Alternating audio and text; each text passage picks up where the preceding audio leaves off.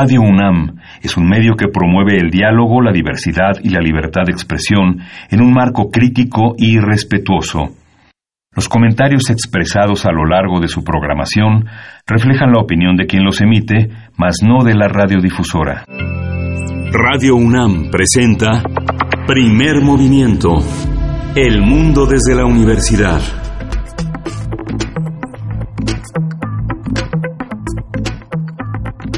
Buenos días, hoy es jueves 18 de julio y son casi las 7 de la mañana, pasadita de las 7 de la mañana. Estamos en primer movimiento en la cabina de Radio UNAM. Berenice Camacho, buenos días. Muy buenos días, Miguel Ángel Quemain. Bienvenidos, bienvenidas una vez más a primer movimiento.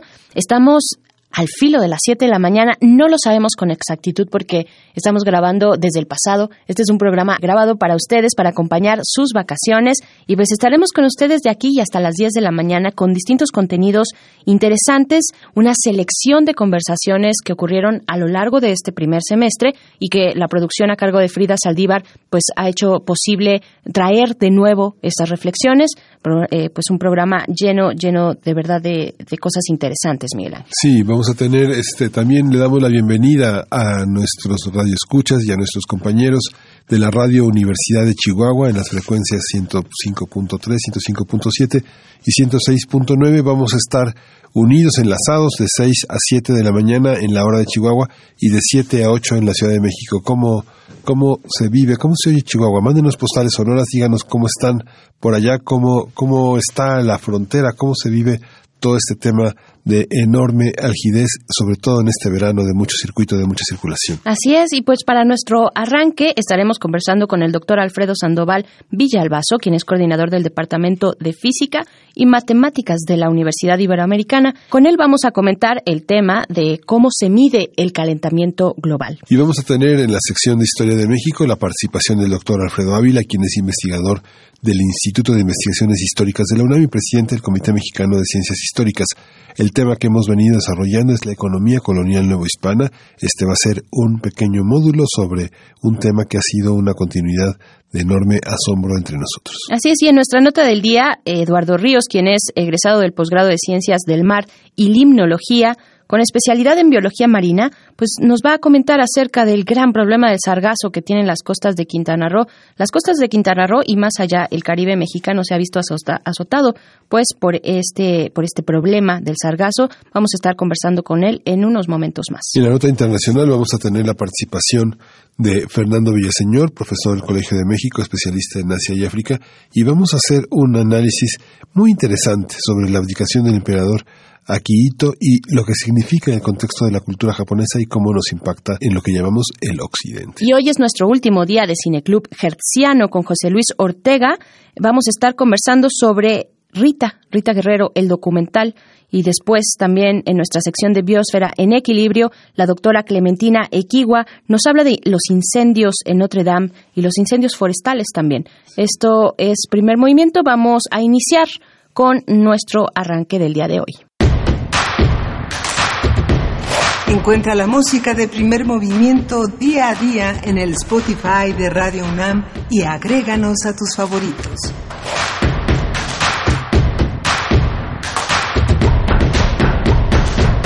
El calentamiento global, también llamado cambio climático, es el aumento observado en más de un siglo de la temperatura del sistema climático de la Tierra y los efectos de este aumento.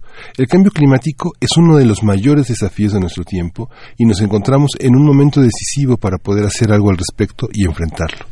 Por supuesto, existen múltiples líneas de pruebas científicas que demuestran que el sistema climático se está calentando, de acuerdo con los datos actualizados de la Organización Meteorológica Mundial. Los últimos cuatro años han sido los más calurosos eh, de los que se tiene registro. En 2018, la capa de hielo del Ártico y la Antártida estuvo en el segundo nivel más bajo jamás observado y creció también el número de, catástrofes naturales, eso lo sabemos bien, eh, relacionados con el clima. Y a partir del trabajo de físicos, matemáticos, vamos a hablar con el doctor Alfredo Sandoval Villalbazo. Él es académico del Departamento de Física y Matemáticas de la Ibero sobre la dimensión cuantitativa del calentamiento global, qué factores se miden, cómo se aborda y qué uso se le puede dar a los proyectos científicos en la vida pública. Buenos días, doctor Sandoval Villalbazo. ¿Cómo está?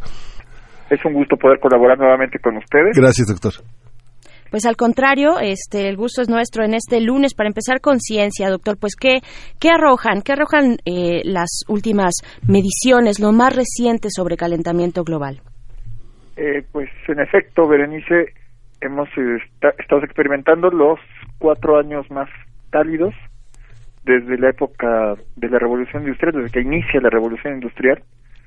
Y eh, bueno, esto se puede confirmar con base en datos que han sido capturados tanto en mar como en superficie terrestre. La NASA cubre más o menos el 99% de todo el planeta. Se utilizan sensores en el mar. Hay una red grandota que se llama Argos, que mide directamente la temperatura. Pero eso también está cruzado con eh, medidas vía satélite, son medidas de tipo indirecto. Por ejemplo, cuando uno le dicen que la temperatura del Sol en la superficie es de 4.000 grados centígrados y en el núcleo es de 6 millones de grados centígrados, la medida no es directa. Nadie va y pone un termómetro en el Sol. Por supuesto. Pero lo que hacemos es medir la radiación emitida, hacemos una curva para estar viendo cuánta energía hay con qué frecuencia de la radiación y eso lo comparamos con la curva teórica y de ahí inferimos cuál es la temperatura. Eso también lo hacemos en la Tierra con la medida con la medida satelital y gracias a ello podemos estar estableciendo la conclusión de que ha subido en un solo siglo un grado centígrado la temperatura, lo cual es bastante. Si seguimos este ritmo para fin de siglo, al ritmo que estamos viendo, más o menos estaremos viendo 3 grados centígrados, lo cual este, excede por mucho los las metas del Acuerdo de París. Eso es preocupante. Ahora, el punto es por qué sube. Y ahí lo que tenemos son otras medidas muy precisas que asociamos con un término que llamamos la curva de Killing, la causa por la cual está subiendo esta temperatura son las concentraciones de gases de efecto invernadero, principalmente el dióxido de carbono, y eso es por actividad humana. Claro. Las más importantes actividades son la deforestación, la quema de combustibles fósiles como el petróleo, el carbón, el gas natural, pero hay algunas otras que es bueno eh, la, la, inversión por efecto de gases que es resultado de toda esta de toda esta actividad humana. ¿Cómo se puede frenar? ¿Cómo se puede paliar? Bueno, hay un plan, digamos, este, Miguel Ángel, es como un plan maestro. Sí. Son los acuerdos de París. Sí. A cada país le toca estar haciendo actividades para frenar emisiones, para no deforestar. Esas dos son las, esas, esas dos son las principales causas. La emisión de gases de efecto invernadero y eh, la deforestación. Claro que hay otras causas este, secundarias, desde luego también hay causas naturales, pero esas en proporción hacen efectos menores que los que hace la actividad humana. Ahora bien, el asunto es que los acuerdos de París no son eh, lo que llamamos vinculatorios, en el sentido de que si un país no cumple, se le sanciona. Digamos, es una especie de acuerdo de buena voluntad. Eh, como bien sabemos, hay emisores grandes, o sea, como China, como Estados Unidos, como la India, y hay emisores menores. Los emisores menores, pues, eh, bueno, firman los acuerdos, no emiten mucho gas de efecto invernadero, no deforestan, entonces, a pesar de que sean más países los que están eh, suscritos al Acuerdo de París, de París, el problema es que los emisores principales están muy retrasados en sus metas. Y de hecho, todos sabemos que los Estados Unidos han manifestado su, intención de salir de esos acuerdos. Claro. Eh, doctor, ¿cómo se han configurado estos esfuerzos internacionales ante esta, eh, pues, negación de, de, Donald Trump de que exista siquiera un fenómeno llamado calentamiento global indiciado por el por, por eh, pues la acción humana, cómo, cómo se están configurando estos esfuerzos de la comunidad en torno al tema. Bueno, hay dos instancias internacionales muy muy enfáticas en, en, las posturas. La primera, pues, es eh, el, el, panel intergubernamental contra el cambio climático, el IPCC, por sus siglas en inglés, que en cada reunión internacional, en cada cumbre, denuncian que estamos muy retrasados. A finales del año pasado se hizo el aviso muy claro. Si seguimos como estamos, si, si en 11 años no bajamos en un 50% las emisiones, las metas de los acuerdos de París van a ser incumplibles. Y bueno, ahí este Berenice parecía un acuerdo un acuerdo unánime de que puede venir un, un, un escenario ya de corte apocalíptico para la segunda mitad del siglo XXI. Y eso también está documentado, la segunda instancia de la comunidad científica rigurosa las publicaciones en Nature, en Science, en Scientific American, en el Proceedings of the National Academy of Sciences. Todas estas eh, revistas tradicionalmente son conservadoras, no son el alarma ni, ninguna nota roja. Todos quienes hemos estado en el medio científico en los ochentas, noventas, sabemos desde aquella época que este tipo de, de publicaciones es muy rigurosa y eh, nunca es sensacionalista.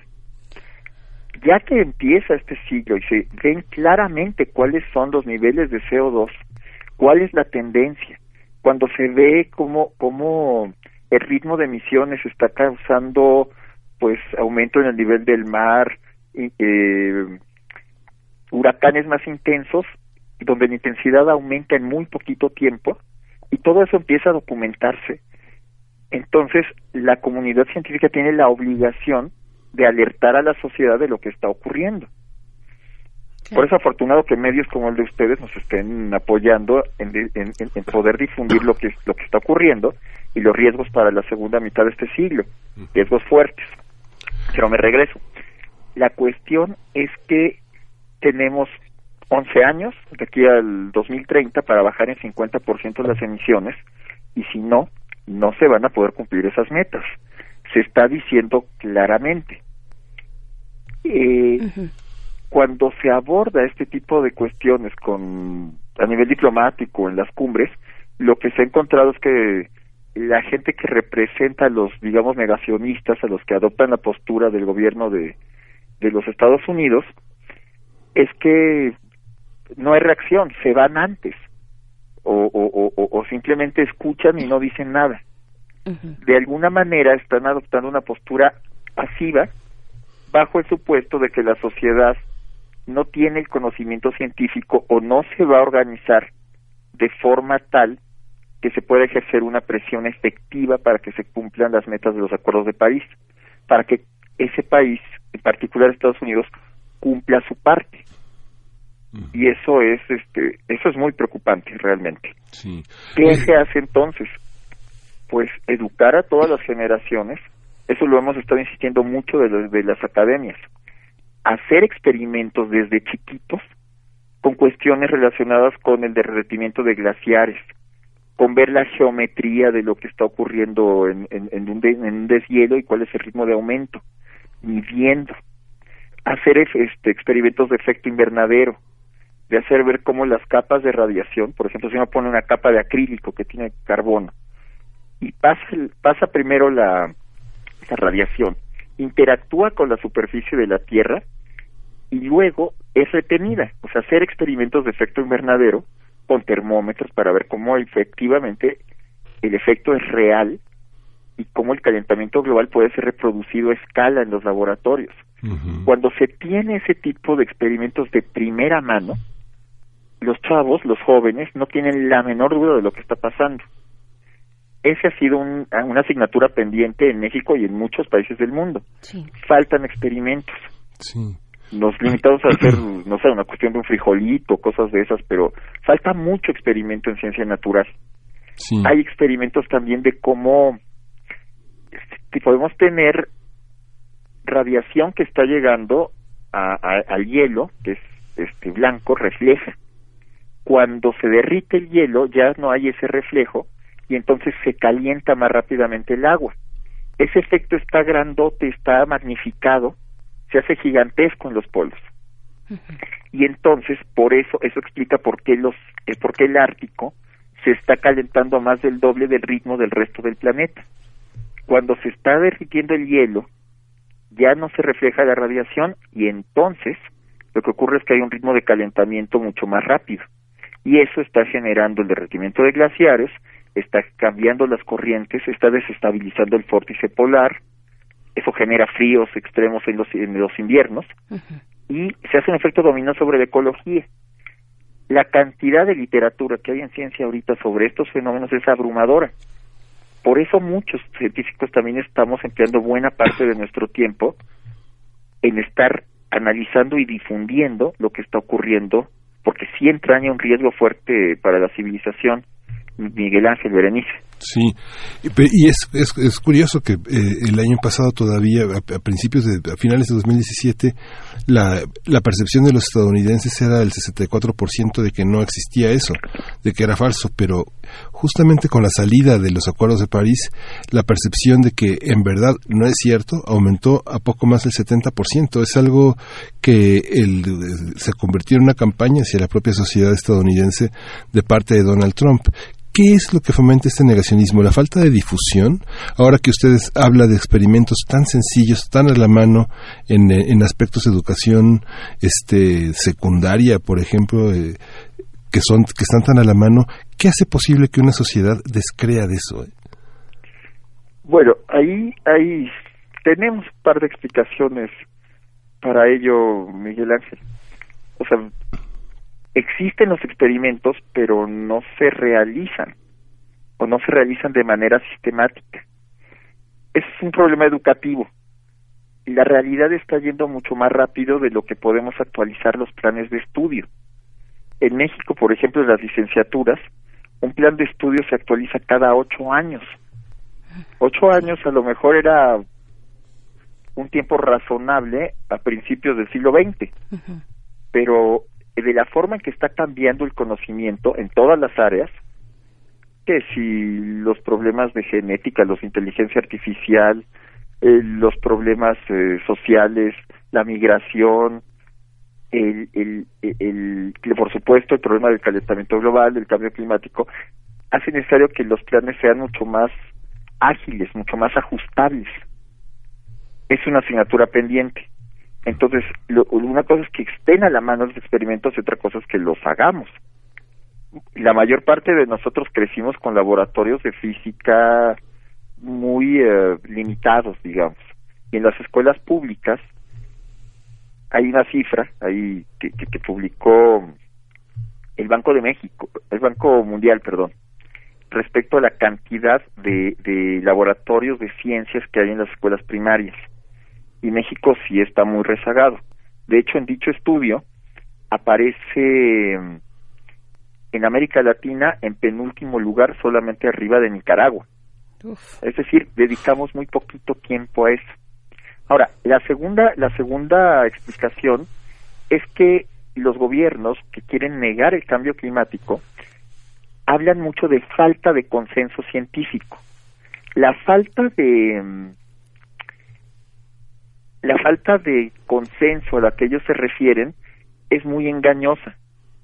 Imaginen, este Miguel Ángel Berenice, una cancha de fútbol que tiene agujeros y donde están jugando niños. Pues uno diría, bueno, es peligroso. Puede ser que los niños caigan en un hoyo pues, que por el mal estado de la cancha se lesionen.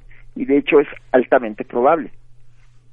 Pero la sociedad muchas veces lo que pide son predicciones de tipo determinista. Decir, a ver, dime qué niño se va a caer, en qué hoyo y a qué hora. Bueno, pues eso es prácticamente imposible, o sea, uno sabe del riesgo, pero uno no puede decir exactamente lo que va a pasar. A veces la sociedad quiere que el científico sea una especie de Nostradamus, que diga en qué momento va a haber un huracán que va a pegar en tal costa en tal día y eso por la naturaleza por la naturaleza misma de los fenómenos que son caóticos no lineales. Las ecuaciones no son como las de los eclipses o la de la caída libre o el movimiento de proyectil. Estamos acostumbrados a, pensar, a pensar que la física es de fórmulas que sustituimos y generamos una respuesta predictiva. Aquí es más bien escenarios de riesgo, probabilidades y claro, causas, pero que no podemos traducir en un evento específico más allá de unos cuantos días, cuando ya se formó un huracán y ya se pueden hacer modelos para ver dónde va a pegar. Entonces, ese es el tipo de falta de consenso que dicen que tenemos, porque la evaluación de los riesgos entraña incertidumbres. Entonces dicen los gobiernos, no, no, no, ni ellos mismos saben lo que están este, prediciendo, ellos no se ponen de acuerdo entre sí. En realidad hay un consenso prácticamente unánime de que existe el problema de cambio climático, de que el dióxido de carbono está generando efecto invernadero, que sube las temperaturas y que eso genera riesgos como los que ya mencionamos, derretimiento en los glaciares, alteración de las corrientes marinas, eh, aumento del nivel del mar, huracanes más intensos, ondas de calor mortíferas, pero el consenso de cuál va a ser el, el, el punto de ruptura en una región del planeta u otra, pues no solamente no puede existir, y no es que haya contradicciones en la comunidad científica, simplemente la gente va investigando, reportando datos y sacando conclusiones parciales respecto de los datos que hay, pero de que los riesgos existen, ahí no existe no existe ningún tipo de contradicción interna. Entonces son esas dos cosas, esa idea de que nosotros mismos estamos este, contradiciéndonos y la otra de que efectivamente falta la experiencia práctica en las sociedades. Claro, doctor Alfredo Sandoval, eh, ah, bueno, 11 años es, es un parpadeo, ¿no? Para eh, que, y es el tiempo que nos mencionas, tenemos para revertir en un 50% estas emisiones, ¿no? Así es. Eh, hay, hay intereses económicos también, no, no creo que solo sea la negativa de los gobiernos eh, y, particularmente ciertos gobiernos, ¿no? China, Estados Unidos, Brasil, Estados Unidos, ¿no? Japón, Rusia, India, Alemania, Rusia, Australia y Canadá, ¿no? No, bueno, este, hay intereses, intereses económicos muy fuertes, ¿no? ¿Dónde, dónde está eh, digamos, en una, si lo, si lo pusiéramos en una balanza frente a lo que tenemos que hacer como sociedad y lo que la industria tiene que hacer como acciones urgentes también, eh, pues hacia dónde tendríamos que ir, qué tendría que ir pasando eh, o qué está pasando ya si es que tenemos un este panorama un poco alentador qué está ocurriendo ya o hacia dónde dirigirnos para empezar a revertir estos 50% de emisiones que, están a la vuelta de la esquina, ¿no? En 11 años. Así es. Mira, claro, claro, este, Berenice, si los gobiernos adoptan estas posturas negacionistas, a pesar de que las mismas comunidades científicas de sus países están alertando, es definitivamente eh, una consecuencia de intereses de, de, corte económico. Estamos de acuerdo. Es un tipo es un tipo de política en la cual se busca preservar eh, o incentivar cierto tipo de, empleos a costa del medio ambiente. en particular, el, la producción de energía eléctrica quemando carbón, sí. pues ya iba en declive en el gobierno de Barack, Obama, eh, de Barack Obama y lo que ocurre es que con el gobierno de Donald Trump se empieza a incentivar nuevamente. O sea, las imágenes de cuando entra el gobierno y le dice cita a la Casa Blanca a los a, toda esta comunidad minera de carbón para que se reactive y firma acuerdos. Todo el mundo tiene esa ese recuerdo. Sí. y es un tipo de política pues para poder lograr que esa esa área económica que estaba deprimida pues suba. Y en el corto plazo pues se hace más popular con la gente que recupera esta actividad económica. Ahora, a la larga, no solamente le pega al medio ambiente, a la larga es un hecho que debe de incentivarse las energías alternativas, porque eso ya es una realidad ambiental. Lo que lo que puede hacer la sociedad y ya lo, se empieza a organizar es dar seguimiento puntual a qué cosa está haciendo su país es una especie de rendición de cuentas mundial de qué cosa está haciendo su país respecto de las metas de los acuerdos de París. Digamos, hay un sitio de red que se llama el Carbon Brief, ¿no? Como, el reporte de carbón. Ahí es donde se detecta qué está haciendo cada país y hay inclusive un reporte fuerte que luego reportan también eh, reproducen el Washington Post o el New York Times o ciertos medios este un poquito más liberales en Estados Unidos en los cuales eh, se puede se puede se puede ver qué países están al día y qué países no están al día. Desafortunadamente, casi el 95% de los países actualmente están en retraso respecto de las metas de los acuerdos de París, unos más que otros. México, por ejemplo, no está al día. Países, este, digamos que tienen emisiones menores, si están al día, de, de los 200 países en el mundo, pues este unos cuatro están bien al día, otros están con retraso. Ahora, si nosotros como sociedad nos metemos a esas páginas, si los medios de comunicación están reproduciendo a su vez los reportes, siguiendo un poquito el ejemplo de estos medios de comunicación que mencioné, entonces la sociedad exige en gobiernos locales y en gobiernos federales que efectivamente se cumplan las metas, porque sí hay manera de estar viendo qué estamos haciendo en cada rubro. Si tenemos la intención, perdón, si tenemos la intención de cumplir a pie cabal, entonces cada país, aunque no sea vinculatorio el acuerdo de, país, cada, cada país tiene ese compromiso ético con las generaciones subsecuentes para que se cumplan los acuerdos. Ahora, si los acuerdos se cumplen al pie de la letra, pues tenemos un poquito de chance. El problema también es que los acuerdos iniciales dan una ruta para que a lo más suban dos grados centígrados la temperatura para fin de siglo. Y ya el panel intergubernamental hizo notar que dos grados puede ser demasiado, hay que limitarnos en uno y medio. Si ahorita estamos en 1.1 grados, entonces tenemos un margen de maniobra de aquí a los siguientes 11 años, pues para que ya, nos, ya no aumente. Las, las predicciones más pesimistas son que en tres años vamos a llegar al grado y medio. Y eso pues ya es una ruta ya que, que, nos pone en zona roja como planeta. Entonces esa es la organización, los seguimientos. Entre, eh, entre más enterada esté la sociedad de los indicadores cuantitativos y de cómo funciona la ruta de cada uno de sus países. Una cosa es que se suscriba un acuerdo que esté aprobado en las Naciones Unidas y otra cosa es que la sociedad conozca cuál es la ruta crítica de su propio país. Y eso me parece que no lo hemos hecho, Berenice, Miguel Ángel. Sí. México tiene un sistema nacional contra el cambio climático. Poca gente lo conoce. sí. Muy poquita.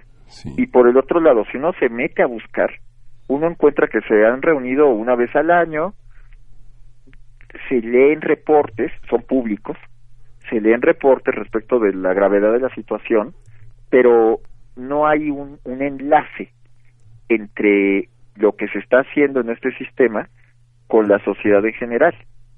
Y la sociedad no tiene manera de saber qué tanto se está cumpliendo o no está cumpliendo.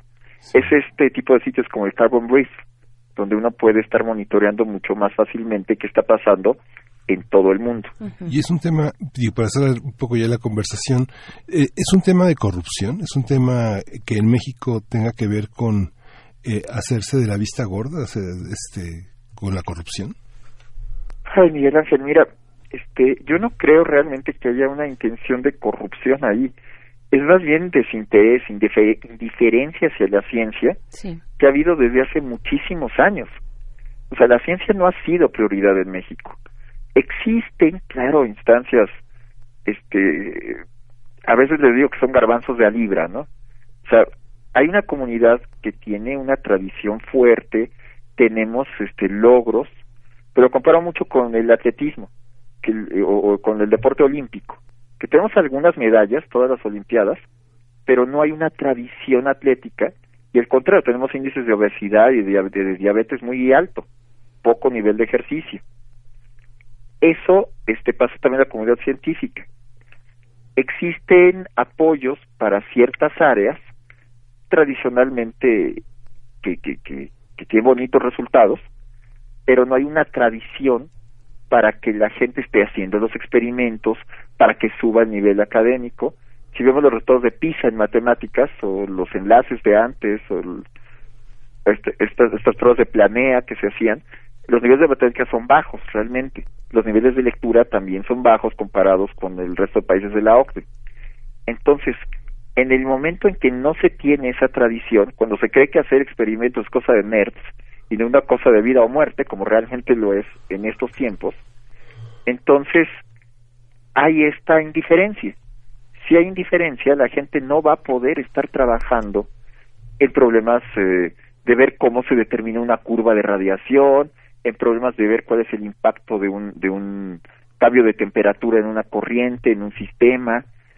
La geografía luego la, la, enseñamos de tipo memorístico todavía, cuando la geografía es un área viva, la geografía física, para estar viendo cómo si hay una alteración de salinidad en una corriente genera un impacto, un impacto ecológico.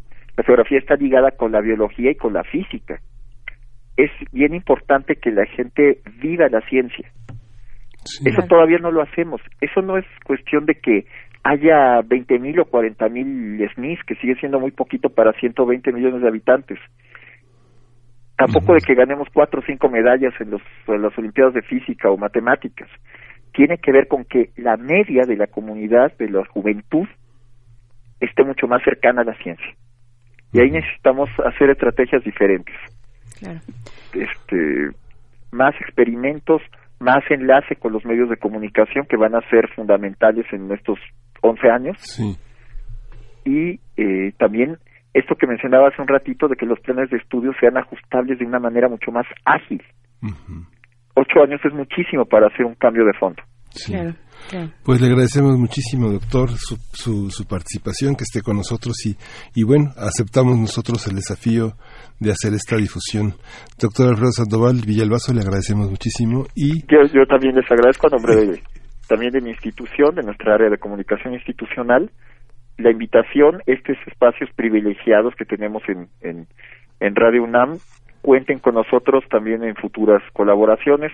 Nos tocó hablar de probabilidad estadística el año pasado en el marco de las elecciones con ustedes. Sí, claro que sí. Y ahora, este, bueno, este problema es fundamental y cuenten, repito, con todo nuestro nuestro apoyo, toda nuestra colaboración. Muchas gracias.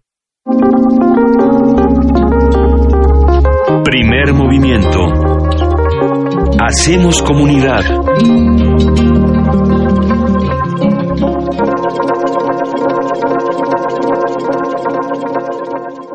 Regresamos de esta conversación con Alfredo Sandoval Villalbazo sobre cómo se mide el calentamiento global. A lo largo del programa vamos a ver varias de las consecuencias que tiene este tema que ha preocupado tanto al planeta. Parece que Estados Unidos eh, se ha despreocupado, parece que para algunas mentalidades de ese país del norte no existe este peligro, pero lo vamos a ver cuando hablemos del tema del sargazo y de su crecimiento desmesurado. Vamos a ir también a la, a la historia de México con la presentación del doctor Alfredo Ávila, investigador del Instituto de Investigaciones Históricas de la UNAM y presidente del Comité Mexicano de Ciencias Históricas. Como usted recordará, Alfredo Ávila ha hecho un repaso sobre la historia eh, económica de la Nueva España.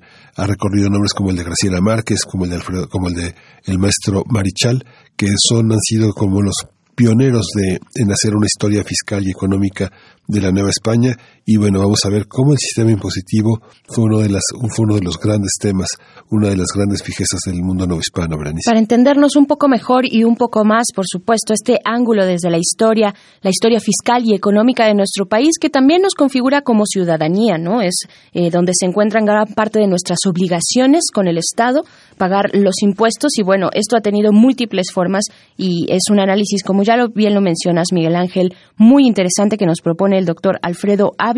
Y pues en este programa, que es un programa grabado, recuerden que la producción de este de, de primer movimiento pues hizo una selección de temas importantes, de temas que queremos volver a poner en la reflexión de todos ustedes, si es que nos hacen el favor de sintonizarnos, de continuar aquí, de acompañarles, de dejarnos acompañarles en sus vacaciones. Díganos cómo le están pasando. Nuestras redes sociales están atentas para sus comentarios, arroba PMovimiento en Twitter, Primer Movimiento UNAM en Facebook. Y ahora sí, vamos con Historia de México. Esto es Primer Movimiento. Seguimos aquí en esta cabina de Radio UNAM.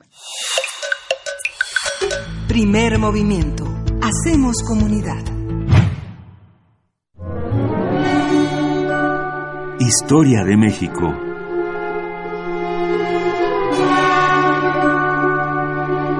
Son las 7.46 minutos de la mañana de este jueves. Está en esta cabina el doctor Alfredo Ávila, investigador del Instituto de Investigaciones Históricas de la UNAM y presidente del Comité Mexicano de Ciencias Históricas. Bienvenido, Alfredo Ávila, ¿cómo estás? Hola, buenos días. Buenos días al, auditorio, este, que espero que se hayan quedado en casa Esperamos que así sea y pues tenemos este este tema que nos pones en la mesa con, con este hilo que has venido desarrollando en, en los eh, en tus distintas participaciones. En este caso la economía colonial. ¿Con qué empezamos? Pues a ver. Eh, precisamente siguiendo con, con, este tema de cómo hay una enorme transformación, es una transformación gigante entre finales del siglo XVIII y comienzos del siglo XIX, eh, y ya vimos toda la parte fiscal, cómo se transformó eh, pues ahora la parte de la, de la economía. Yo sé que son estos temas que luego no resultan tan atractivos para, para el público, eh, porque no, no son hechos eh, cotidianos, no son decisiones de políticos, eh, ni siquiera es la, la, vida cotidiana, que con la vida cotidiana tiene mucho que, tiene mucho que ver. y un poco el manejo de los números siempre, siempre genera complicaciones. Y particularmente con el manejo de los números que hacemos los historiadores. la mayoría de la gente le gustaría tener una eh, les gustaría tener en una sola frase cómo funciona la economía de la Nueva España y eso no se puede tener porque es muy diferente la economía de los pueblos de indios de, eh, del nudo central en Oaxaca a la economía muy precaria de los presidios en el norte de, las provincias internas, en, en, Sonora, en Baja California, en, en Chihuahua, en Nuevo México. Eh, y también hay enormes diferencias de, eh, de, sector económico en sector económico. Cuando, cuando Alexander von Humboldt, y quiero empezar por, por una frase que es muy trillada, cuando Alexander von Humboldt escribe el ensayo político sobre el reino de la Nueva España, eh, tiene una frase que después se convirtió en una especie de eslogan. Nueva España es el país de la desigualdad. Eh, y, esta frase eh, habitualmente ha sido interpretada como que hay una enorme desigualdad en la distribución del, ingreso. Eso es verdad pero también es cierto que a veces citamos esta frase eh, sacándola del contexto y, de, y justo lo que dice después Humboldt es que España es el país de la desigualdad porque en ningún otro él pudo haber apreciado precisamente esta divergencia entre la distribución del ingreso, pero también enormes divergencias culturales, sociales, eh, eh, climáticas, iba a decir ecológicas, pero bueno, eso no lo puede decir él, eh, climáticas, de lingüísticas, de todo tipo. Y en materia económica sucede exactamente lo mismo. La diversidad en la producción de Nueva España es enorme. Eh, y, por supuesto que también hay una serie de condiciones, y voy a hablar de eso a lo largo de, este, de, estos, los siguientes programas, hay una serie de condiciones que favorecen una enorme desigualdad. Y esto me parece eh, resaltable porque habitualmente pensamos que la extrema desigualdad es un fenómeno reciente eh, si lo vemos eh, con una perspectiva de unos 40 o 50 años, pensamos que la desigualdad es un fenómeno reciente porque en realidad estamos viendo un modelo que es el modelo de Europa Occidental, también de Estados Unidos, que hacia los años 50, 60 del siglo, del siglo XX consiguieron lo que nunca antes se había conseguido, que es la creación de una clase media más amplia con una serie de eh, eh, de elementos necesarios para la vida y para el bienestar asegurados, fundamentalmente eh, la salud, y la educación. Insisto, mucho más en, Europa Occidental, menos en Estados Unidos, pero en Estados Unidos el enorme crecimiento económico garantizó que esa clase media tuviera acceso no a estas cosas eh, eh, de seguridad, pero sí a un montón de, eh, de bienes y de servicios que le permitieron ser en su momento la clase media más pujante del, del mundo. Si lo vemos únicamente con esta perspectiva, pues entonces podemos asegurar que el fenómeno de la desigualdad es un fenómeno reciente y es un fenómeno que además se ha, eh, se ha construido particularmente desde que se abandonó el modelo del estado de bienestar. Es decir, se abandona el modelo del estado de bienestar, viene este liberalismo eh, sin cortapisas, este liberalismo con una ausencia casi completa de regulaciones, eh, y esto es lo que favorece, lo que termina favoreciendo la, desigualdad. Eso es cierto si lo vemos únicamente en este corto plazo y únicamente con esos ejemplos, pero si empezamos a ver eh, otras historias, nos damos cuenta de que, de que no es así, de que la desigualdad también puede ser fomentada por otros factores. Y el caso, del, el caso de México es bien, bien interesante, por ejemplo. Pese a que el crecimiento económico en estos años, en los años 50 eh, del siglo XX, fue muy importante en México, pues la verdad es que no lo fue tan importante como, en los países de Europa Occidental o como en Estados Unidos, y si lo comparamos con América Latina, pues tampoco fue tan destacable. Realmente el, desempeño económico de México era bueno porque en todo el mundo era bueno. Y, eh, algo muy importante, ese crecimiento que llegó a ser casi de un 5 o 6% sostenido durante, durante muchos años, pues no acabó con la desigualdad. Es decir, México seguía siendo un país con muchos pobres y con una clase media muy muy delgada y, unos cuantos unos cuantos ricos. Entonces no el problema no fue necesariamente lo que empezó a suceder en los años 80 con la liberalización de los mercados y el retiro del Estado como agente como agente regulador y si nos vamos más atrás, y es un poco lo que, lo que quiero empezar a tratar en esta, en esta ocasión, lo que podemos ver en la Nueva España es que hay una enorme desigualdad también en la distribución del ingreso, con unas cuantas familias que se cuentan entre las familias más ricas del mundo. Es decir, no, no solamente son las más ricas de Nueva España o las más ricas del Imperio Español, sino las más ricas del mundo. Eh, para tener una idea, y esto lo habían visto algunos historiadores estadounidenses eh, ya desde los años 60 del siglo XX, en los años 70 sobre todo, para poder formar parte de la élite económica de la Ciudad de México, hacía falta tener un capital de alrededor de un millón de pesos eh, en plata por lo menos. Había quien tenía muchísimo más que eso. Para formar parte de la élite económica de una ciudad minera tan rica como Perú, bastaba contener, como Lima, perdón, bastaba contener capitales de 100 mil pesos. Es decir, ya dentro del propio mundo colonial eh, eh, español, la élite económica de México era muy, muy, mucho más rica que casi cualquier, bueno, que cualquier otra élite económica en el resto de los dominios españoles. Y si lo comparamos con eh, eh, Estados Unidos en aquella época, con, con las ya, ya, Estados Unidos a finales del siglo XVIII, pues también nos damos cuenta de que los intereses económicos de estas familias de Nueva España estaban mucho más diversificados que los intereses económicos de las familias eh, más ricas de Estados Unidos. Y no quiero decir con esto que aquellas fueran muy provincianas para nada. Sabemos, por ejemplo, que la familia Adams, eh, eh, esta familia de, los próceres de, la independencia de Estados Unidos, Samuel Adams, John Adams, su hijo John Quincy, eran familias que tenían interés, que tenían intereses, por ejemplo, en la caza de ballenas. Y la cacería de ballenas se hacía del otro lado, en, en, frente de las costas de Oregon, en el Pacífico, en el Pacífico Norte. Es decir, estamos hablando también de una élite económica poderosa que construye barcos, que, que se lanza al Pacífico para cazar ballenas, que, cuyo aceite servirá para iluminar ciudades en Europa ya en, en ese momento. Es decir, también allí están jugando con esta economía global. Pero las familias de la Nueva España, las familias de la Nueva España producen plata y esta plata alimenta las economías europeas. Esta plata va para España, muy poca se queda en España, pero esta plata va para España, va para Francia, va para Gran Bretaña, va para Holanda, va para, para otras partes eh, en, Italia y, sobre todo, y lo más importante es que buena parte de la plata que se va para Europa termina en la India y al menos una tercera parte de la plata que sale de la Nueva España directamente va a China. Entonces, eh, la élite económica de la Nueva España es una élite verdaderamente global. En, aquel mundo. Eh, esa plata contribuye para traer productos de China. Estos productos de China están en los mercados europeos.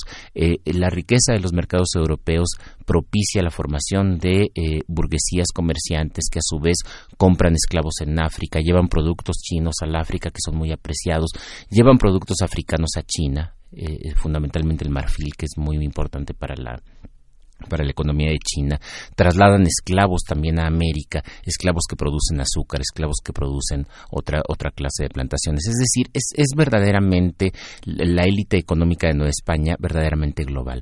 Y esto lo podemos ver si pensamos eh, en quiénes son estas familias. Y empezamos a ver familias como los Sánchez de Tagle, por ejemplo. Los Sánchez de Tagle, que son una familia de origen santanderino, de origen eh, eh, cántabro o montañés, como se le decía en aquella época, que en realidad no tiene patria. Es decir, es una familia montañesa, sin importar que sus miembros hayan nacido en España, ya sea en Santander o en algún pueblo perdido en, la montaña, o en, Madrid, o en México, o en La Habana. Ellos, ellos, son montañeses. Y pensemos, por ejemplo, en la familia Faguaga, que es la familia más rica del momento, la familia más importante del momento, que son vascos y eh, tampoco importa mucho si nacieron en el País Vasco, si nacieron en Madrid, si nacieron en Londres, en La Habana, en México o en Manila. Eh, eh, con esto quiero decir que son familias de españoles, porque Nueva España forma parte de, de la monarquía española, no hay que olvidarnos nunca de eso, son familias de españoles que tienen sus intereses en toda la monarquía y que tienen casas comerciales también en Londres, en Nueva Orleans, en, muchas otras, en muchas otras partes y tienen intereses distribuidos en prácticamente todo el Atlántico Norte y también en las Filipinas y el Pacífico.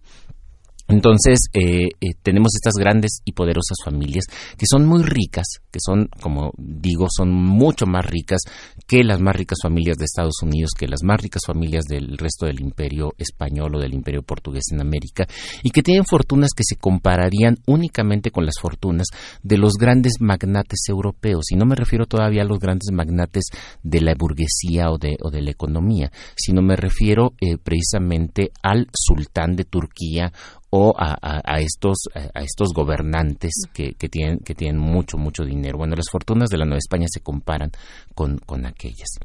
Eh, cómo es posible llegar a ser tan rico ¿Cómo es, pues, esa es la, pregunta clave. ¿Y qué pasa con el resto de la Nueva España, dada esta enorme desigualdad que el propio barón Alexander von Humboldt ya, ya señalaba? Pues la respuesta es eh, un poco sorprendente, porque si, como dije hace rato, ahora estamos pensando, estamos acostumbrados a pensar que la liberalización del mercado y la falta de regulación es la que ocasiona la desigualdad en este mundo de comienzos del siglo XXI, lo cual es cierto, eh, pues en aquella época fue justo lo contrario lo que ocasionó esta gran eh, eh, eh, disparidad de fortunas. Fue precisamente el mundo de privilegios. Y si algo caracteriza a la economía como al resto de la sociedad en la Nueva España de finales del siglo XVIII, son precisamente los privilegios.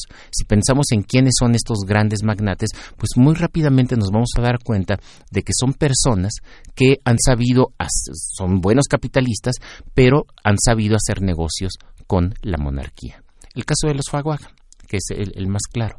Estos no solamente son mineros, no solo, como muchos otros, pero además son los mineros más ricos de la Nueva España por una simple razón. Son los que tienen el privilegio del apartado de plata. Es decir, son aquellos que cuando llega la plata a la Casa de Moneda de México, parten el 10%, el, el, quinto real, que ya no era el 20%, para ese momento ya era el, el 10%, aunque se siga llamando quinto real, para mandarlo a las arcas del rey y se quedan con una comisión por eso. Entonces tienen un monopolio. El monarca les da un monopolio. Y lo mismo podemos empezar a, pensar con los comerciantes, con los Sánchez Espinosa, por ejemplo, en el consulado de, en el consulado de México. Son grandes comerciantes porque tienen el monopolio del comercio y de ciertos productos de comercio. Entonces, lo que explica esa enorme desigualdad, pero de eso voy a estar hablando en, los siguientes programas, es precisamente eh, este mundo de tan cerrado de un capitalismo que, se, que juega con los privilegios que da la corona y que juega a ser monopólico. Bien. Y eso, eso lo explica. Pues ahí está esta primera entrega de Economía Colonial, doctor Alfredo Ávila, en Historia de México. Muchas, muchas gracias. Nos encontramos el próximo jueves. Encuentra la música de primer movimiento día a día en el Spotify de Radio UNAM y agréganos a tus favoritos.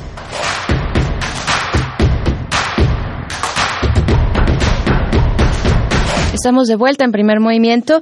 Después de haber escuchado eh, parte del hilo que nos propone el doctor Alfredo Ávila sobre la historia económica y fiscal de nuestro país, particularmente en este paso de la colonia, la independencia y el México, eh, la nación mexicana, cómo se va forjando a través también de su economía. Seguimos aquí, Miguel Ángel Quemain, ¿cómo estás, Miguel Ángel? Hola, dice, ya nos estamos pidiendo esta primera hora. Estamos ya por despedirnos. Gracias por los comentarios que nos han llegado, bueno, de esta primera hora, nada más. Eh, pero gracias, gracias por los comentarios que nos han llegado a nuestras redes sociales. Estamos grabados, pero sabemos, sabemos con el poder de, de, la comunidad que se forja en estos micrófonos que ustedes nos están escribiendo en nuestras redes sociales, arroba PMovimiento en Twitter, Primer Movimiento UNAM en Facebook. Y vamos a dejarles en este momento con una canción, vamos con algo de música, Miguel Ángel. Vamos a escuchar un rap joven, un rap nacional y el de un músico totonaco originario de la Sierra Norte de Puebla que combate la discriminación con sus letras. Esto se llama Somos de Juan Sant. En el norte de Puebla, para la cultura totonaca, es una fiesta no religiosa, de carácter profano. Esta fiesta tiene relación con las fiestas prehispánicas, donde terminaba un ciclo y daba inicio otro. Por eso, para los católicos, se dice que en esos días el demonio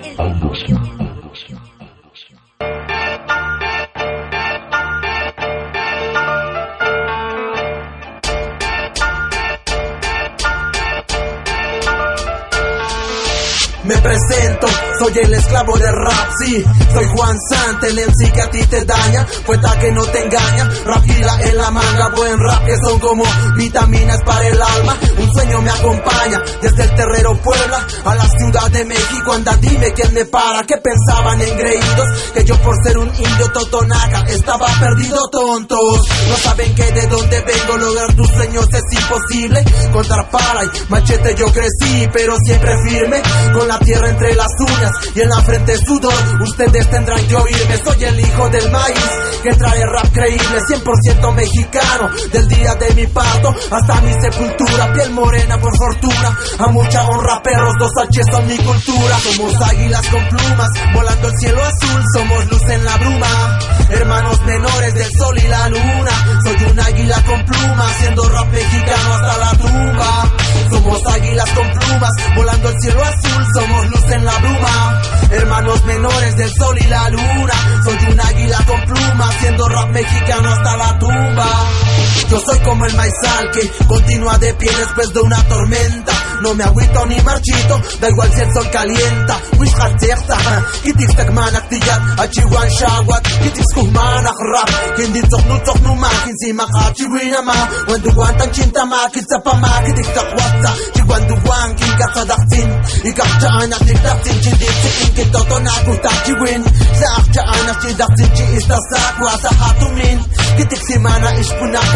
chikin, tu kitik sina ak sanan nakakiwin. Tuwat santin takatsi, Gawamangi y maku Y cachillas ni chucuchas china captas tiktoknut Rap real desde la cuna hasta el ataúd Cargamos con nuestra cruz somos águilas con pluma, volando el cielo azul. Somos águilas con plumas, volando el cielo azul. Somos luz en la bruma,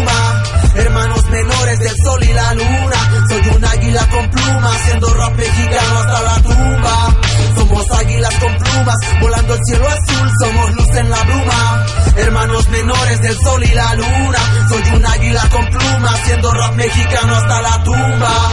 Hasta la tumba, hasta la tumba. Mente negra hasta en la base. Juan Sant en el micro. Directo desde el terrero Pantepec, Puebla. A tus oídos, niño. Esto es rap indígena. Yeah.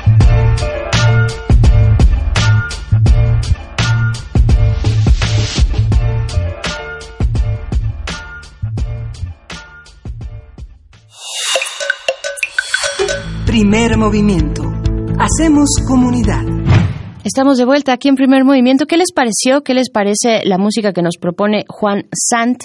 Este eh, chico que pues desde su tradición totonaca en la Sierra Norte de Puebla pues hace rap y se expresa a través de una forma pues eh, no convencional desde las culturas originarias, sino todo lo contrario, una forma que obedece más a la globalización, tal vez eh, el rap como una forma de expresión y de protesta también, que Juan Sant le da viabilidad para expresar su propia cultura totonaca, Miguel Ángel. Sí, es la red de influencias que está presente en todos estos jóvenes que por el ejercicio de sus oficios, la búsqueda de empleo, tienen la fortuna de tener esta multiplicidad de sonidos, de redes, de, la radio que es tan importante y de la música que circula legal e ilegalmente en nuestro país. Así es, y les recordamos que estamos en un programa grabado. Vamos a despedir la primera hora de primer movimiento. Este programa que es grabado, pues es gracias a la eh, producción de Frida Saldívar, de Uriel Gámez, en general, de todo el equipo de primer movimiento. En la siguiente hora, pues vamos a tener también temas interesantes. Eh, ya lo comentábamos al inicio, el problema del sargazo en las costas de Quintana Roo, en nuestra nota del día con Eduardo Ríos. Vamos a tener distintos temas que esperamos sean de, eh, pues, que, que llamen toda su atención y que podamos seguir haciendo comunidad aquí en primer movimiento. Vamos al corte de la hora y regresamos. No sin antes despedirnos, no sin antes despedirnos de la radio Universidad de Chihuahua. Nos encontramos a partir de las 6 de la mañana con ustedes, hora de Chihuahua, 7 de la mañana, hora de la Ciudad de México. Ahora sí despedimos en el corte de la hora. Síguenos en redes sociales. Encuéntranos en Facebook como Primer Movimiento y en Twitter como arroba PMovimiento. Hagamos comunidad.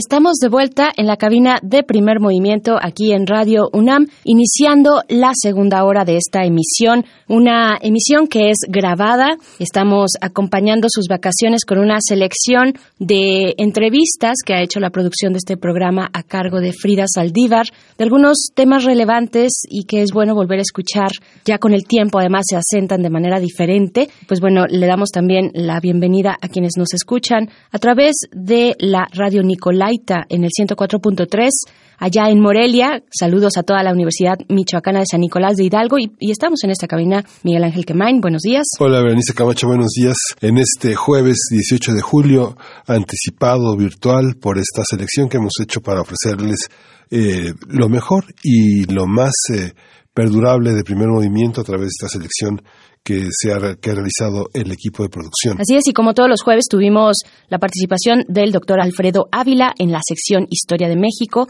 También conversamos en la primera hora con el doctor Alfredo Sandoval Villalbazo, coordinador del Departamento de Física y Matemáticas de la Universidad Iberoamericana. Él nos pone, nos puso a la mesa esta reflexión de cómo se mide el calentamiento global y pues nos queda todavía mucho por delante en esta hora, Miguel. Sí, hoy vamos a tener en la, en la nota del día está el espacio para el análisis del problema del sargazo en las costas de Quintana Roo. El año pasado lo abordamos, lo abordamos nuevamente en este año, que es un problema creciente, como usted va a escuchar en el comentario de Eduardo Ríos, egresado del posgrado en Ciencias del Mar y Limnología, con especialidad en Biología Marina, un problema de todos, pero también un problema de las costas, que tienen una enorme eh, afluencia turística y que eh, parte de la, de la problemática es esta, este trabajo en conjunto que no se ha logrado entre hoteleros, eh, aspectos municipales, estatales y federales. Así es, y nuestra nota internacional, un tema interesante que es bueno volver a escuchar, la abdicación del emperador Hirohito con el doctor Fernando Villaseñor, profesor del Colegio de México, especialista en Asia y África, eso hacia después de las ocho y media de esta mañana estaremos platicando con él. Vamos con nuestra nota del día. Están en primer movimiento en este programa grabado. Por cierto, bueno, es interesante este, escuchar, volver a escuchar esta mm, entrevista que tuvimos con el doctor Fernando Villaseñor de esta abdicación del emperador del Japón, Akihito. Y pues bueno, eh, es interesante porque no solamente es hablar de este hecho en sí mismo que rompe con ciertas tradiciones muy antiguas de aquel país, sino también nos da un contexto general de lo que está ocurriendo en el Japón contemporáneo. De verdad no se lo pueden perder. Y pues vámonos, vámonos ahora con nuestra nota del día con Eduardo Ríos, el problema del sargazo en las costas de Quintana Roo. Primer movimiento. Hacemos comunidad. Nota nacional. En los últimos días, las playas de Quintana Roo han sido afectadas por la llegada masiva del sargazo, situación que complica la actividad del sector turístico. La semana pasada, el presidente Andrés Manuel López Obrador anunció que la Secretaría de Marina será la encargada de elaborar y coordinar un plan tomando en cuenta las recomendaciones del Consejo Técnico Asesor de Quintana Roo. Dicho comité sugirió contener y recolectar el sargazo en aguas internacionales con embarcaciones de alto calado y para ello ha solicitado mil millones de pesos. Además de estos esfuerzos, la UNAM y la Secretaría del Medio Ambiente acordaron implementar acciones para evitar la llegada de la macroalga a playas de Quintana Roo, mientras que el Consejo Nacional de Ciencia y Tecnología anunció la creación de un banco de información científica y tecnológica para integrar datos sobre el tema y contribuir con posibles soluciones. Desde principios de año, científicos de la UNAM alertaron sobre la llegada masiva de sargazo al Caribe mexicano. Ese, esto por los daños que podría causar al ecosistema y a la industria turística. El año pasado se recolectaron 522 mil toneladas de sargazo en las playas de esta entidad. Vamos a conversar sobre esta epidemia de sargazo, de dónde viene, cómo se puede combatir. Nos acompaña el doctor Eduardo Ríos, biólogo egresado de la Facultad de Ciencias, maestro de Ciencias, egresado del posgrado en Ciencias del Mar y Limnología con especialidad en biología marina. Él se ha dedicado a la consultoría en temas ambientales desde el año 2008 en el sector turístico hotelero. Eduardo, buenos días. Gracias por estar con nosotros. ¿Qué tal? Hola, buenos días, ¿cómo están? Muy bien, muy buenos días. Eh, saludamos desde cabina Miguel Ángel Quemain y Berenice Camacho. Eduardo Ríos, pues para eh, acercarnos una vez más a este tema del sargazo que llevamos ya varios meses. Eh, desde, ¿Desde cuándo tuvimos esta presencia, digamos, de manera importante en las costas del Caribe mexicano? ¿Y qué es el sargazo? Bueno, el, el sargazo, así ya como, como problema este, volumétrico, por, llamarlo de alguna manera, en, las costas. Eh, empezó en el 2015, precisamente en la temporada vacacional de Semana Santa. Eh, ahí tuvimos un recale bastante este, significativo y fue llegándonos impulsos, casualmente coincidía con las, las temporadas de vacaciones. 2016 nos dejó descansar, 2017 estuvo más o menos presente y descontando lo que llevamos ahorita del 2019, 2018 fue uno de los puntos más altos. Al día de hoy se estima que sí vamos a superar tal vez algunos, este, en algunos sitios de, de, la costa los niveles que más altos que se alcanzaron en el año pasado. Y pues bueno, este, ¿qué es el sargazo? Eh, son dos especies eh, no se sabe, no, no tengo exactamente el dato de qué proporción de, eh, presenta cada una. Sargassum eh, natans, Sargassum, eh, Sargassum este, flutescens, me parece. ahorita el, nombre sí, ahorita revisamos. se me fue de la, de, la mente.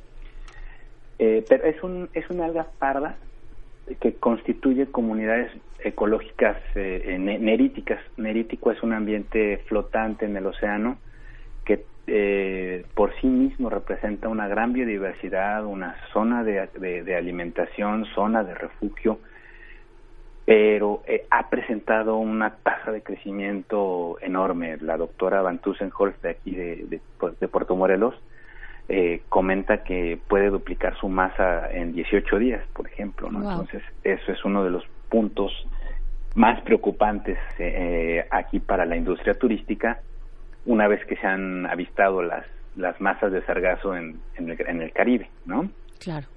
¿Y, qué es, cuál es la causa de que sea, eh, pues, del incremento de volumen? Porque, bueno, ya existía, se, se, se, concentraba en algunas zonas. ¿Cómo ha sido este seguimiento también? ¿Y cómo es que llegamos, a causa de que llegamos a tener estas grandes cantidades que invaden básicamente las costas del, del Caribe mexicano, mexicano y también de la región, ¿no? Que ahorita igual, tal vez más adelante podemos hablar de otros países de la región caribeña.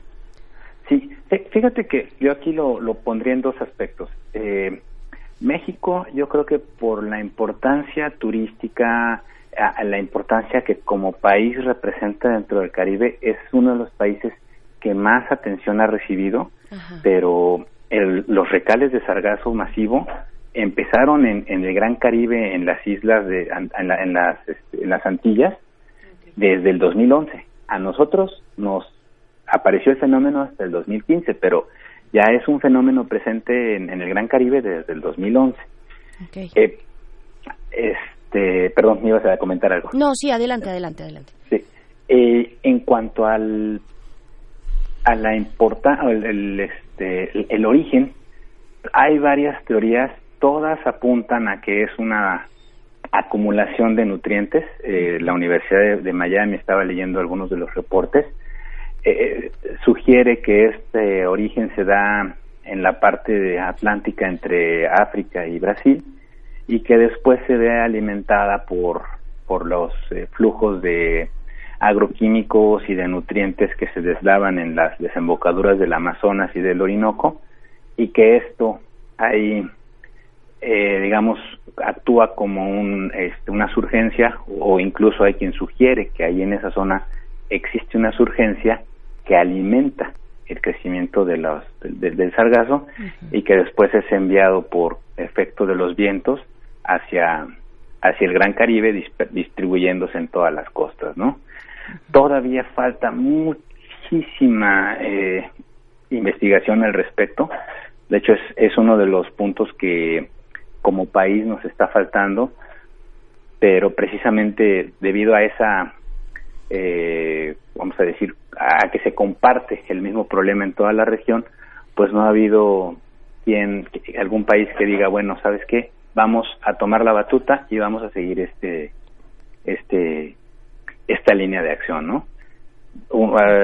a, mí, por, por toda la experiencia que representa México, sobre todo en el manejo de recursos pesqueros, se me ocurre que podría eh, tomar la batuta y conducir ya investigaciones para determinar con, con toda la eh, eh, especificidad cuál es el origen de estas masas de sargazo, ¿no? Fíjate que hace hace algunos hace algunos minutos conversábamos con con el doctor eh, Gerardo Ceballos y nos daba un panorama sobre el tema de sargazo y los incrementos de temperatura y todo el agotamiento del manto coralífero y el, arrecife que se ve dañado por la sombra que produce el sargazo. ¿Cómo es esta relación y cuál es el factor de la temperatura y cómo paliarlo? La Secretaría de Marina, eh, en conocimiento de los dictámenes que el Consejo Técnico de Quintana Roo elaboró, como señalamos en la presentación, señaló que apenas mil millones de pesos serían suficientes para procesar esas 522 mil toneladas que no sé cuántas veces llenarían el Estadio Azteca pensando en, en, términos de volumen, ¿no? bueno, volumétricamente tampoco me alcanza el, este, la imaginación para dimensionar esto. Es enorme, ¿no? Es, es enorme, es, es muchísimo, pero incluso te diría que los mil millones no sería ni siquiera el presupuesto mínimo para contener el problema. Eh, eh, vamos, aquí el tema de la temperatura, hay quien sí está de acuerdo, hay quien no le pone tanto énfasis porque comentan precisamente que de manera natural el Gran Caribe es un mar cálido, 28 o 29 eh, grados, incluso bueno, en, en, condiciones ya este, críticas para la formación de los huracanes 30 y hasta 32, ¿no? En zonas costeras. Entonces, yo no le no le asigno mucho valor a, la temperatura. Obviamente tampoco soy experto, pero de lo que me ha tocado ver en, en, en, en este en campo, por ejemplo, cuando fue el huracán Vilma en el 2005, registramos picos de temperatura de 32 grados a niveles costeros. El, el problema aquí es que el sargazo ya nos llega con gran volumen y realmente no sabemos, en mi caso, cómo se está comportando la temperatura en mares profundos, mar adentro, a, a 200 o 300 kilómetros, que ahí tal vez es donde sí podría estar funcionando como una fábrica de sargazo basada en la temperatura, pudiera ser, y eso nos estaría este, generando todo el sargazo que nos recale en la costa. Lo que sí es cierto es que una vez que llegue el sargazo a la costa, se pueden distinguir franjas que migran en formas así, puede ser en franjas paralelas o comúnmente como pequeños hilos, digamos que van, van conformando un frente, eh, digamos la, la corriente o el viento sopla del sureste. El sureste va creando un frente que va llegando a la costa y ese frente digamos, en la punta se va, va lidereando, por utilizar ese término, eh, un, un, hilo de sargazo que se va alargando como una especie de eh, forma serpentoide, ¿no? En cuanto llega a encontrar un, un cambio de velocidad, eh, eh, cambios en el día, patrones de circádicos, la velocidad del viento cambia y esto hace que se vayan conformando pequeñas bandas que poco a poco van creciendo y ya estas bandas cuando interactúan con la costa, dependiendo si tienes una bahía, si tienes una punta o tienes una zona de rompiente elevada, hace que ya se vaya esparciendo el, el sargazo y vaya recalando en la costa. Hay zonas que tienen una pendiente mayor a 30 grados en la playa, donde no se acumula mucho el, sargazo. Y dependiendo cómo te sople el viento, pues puede estar presente 6 horas o 7 horas y conforma nada más una banda verde, banda de sargazo fresco. Ya estamos hablando esto en los primeros 20 metros de la playa. Pero en zonas donde tenemos una caleta o las áreas más críticas que pudiera ser Acumal, que es la laguna de la bahía de la Media Luna, o Puerto Morelos, donde está la barrera recifal protegiendo del, del oleaje una franja bastante amplia, el sargazo entra y no hay una fuerza suficiente del viento que lo desplace. Entonces empiezan a acumularse estas bandas verdes, llegan a la zona de playa y ahí se empiezan a compactar, empezando el proceso de putrefacción, transformándose ya en lo que le llamamos la, la banda café, y esa banda café, por efecto de lavado del oleaje, se empieza a dispersar una pluma, que es la pluma marrón o la, o la, o la, marea café, que ya tiene una gran cantidad de nutrientes que se generan por el proceso de putrefacción, acidifican el, el agua, ácidos húmicos, algún tipo de, ácidos este, de, origen orgánico, y eh, una gran cantidad de, de, sulfatos en este, compuestos de azufre, que es lo que genera el mal olor, ¿no? Entonces esto es lo que eventualmente afecta al, a los corales como lo comentaba, este, ya tiene al menos dos años que descubrió este proceso la doctora Van Tussenholf allí en, en, el Instituto de Ciencias del Mar de Puerto Morelos, ¿no? El, el, hasta ahí, digamos, ese sería el proceso de, del sargazo en, en la playa. El proceso de vida.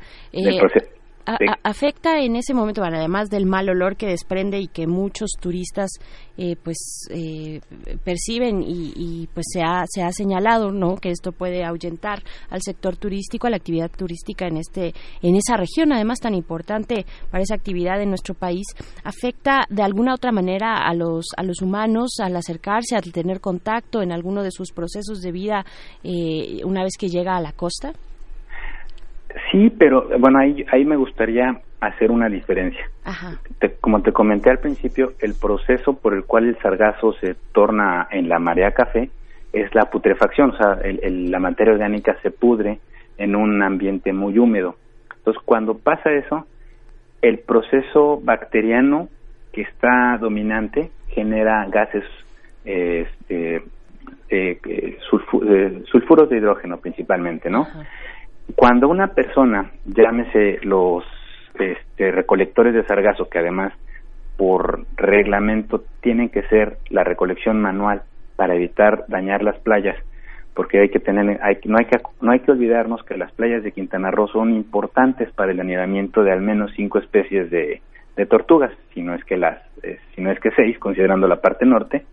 Entonces, toda recolección de sargazo tiene que ser por medios manuales si tú dejas que el sargazo se pudra en la parte donde se rompe la ola, o sea que siempre está húmedo, y lo y le, y, le pides a los recolectores que lo hagan a mediodía, es una mezcla de insolación, esfuerzo y estar respirando estos vapores de sulfuro, lo que genera ha habido desmayos, ha habido este un poquito de, de malos malos momentos con, con la con la persona.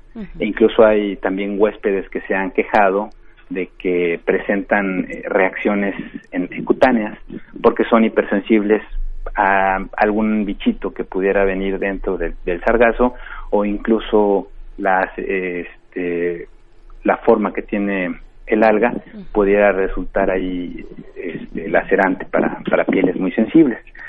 Ese es un punto, la, la, la putrefacción, eso es lo que genera. Pero cuando tú manejas volúmenes eh, manejables, valga la redundancia, y, has, y, y, fomentas un proceso de degradación en seco, el sargazo incluso restringes ese, este proceso eh, bacteriano de, que genera este, gases sulfúricos y lo que pasa es, una este, degradación eh, en, en, en, la playa seca que incluso pudiera eh, eh, ser, ser adecuada para nutrir una duna costera con vegetación nativa. Mm. Obviamente cuando hablas de volúmenes como 20 toneladas en una playa de 500 metros, pues esto es este, imposible manejarlo, ¿no? Y tiene, tiene uno que establecer otro tipo de técnicas para la extracción. Se vuelve inaprovechable, ¿no? Eh, el aprovechamiento todavía estamos en pañales, para desde mi perspectiva. O sea, todavía nos falta más madurez en cuanto al, al, producto que se extrae, eh, conocerlo más, ¿no? Claro, ¿qué sabemos en cuanto a las medidas de, de, pues para detener esta esta llegada del sargazo en estas cantidades, en estas toneladas, millones de toneladas, un millón de toneladas aproximadamente de las playas del Caribe mexicano. ¿Qué sabemos? En el caso de la Marina, pues la Marina afirma que sí hay un plan para contener el sargazo, pero bueno, estamos viendo que inundan a partir de pues, principios de, este mes, principios de mayo más o menos, pues vimos la oleada de sargazo llegar a nuestras playas. Eh, ¿qué, qué, sabemos de estas medidas? ¿Qué, ¿Cómo podemos comparar, por ejemplo, con el, con el año pasado, con las medidas que se pusieron en marcha el año pasado y la discusión regional también, la cooperación, ¿en qué punto va? Pues mira, yo desde lo que me ha tocado ver, al menos ahorita las eh, dependencias oficiales ya tienen más disposición, ya están abiertas al diálogo, pero creo que nos falta todavía aterrizar más el lápiz, poner a trabajar más el lápiz, porque ahorita todo, todos los, los esfuerzos que se están de, de este eh, realizando, con excepción tal vez del de Marina, que no conozco muy bien el plan, cómo le va a hacer.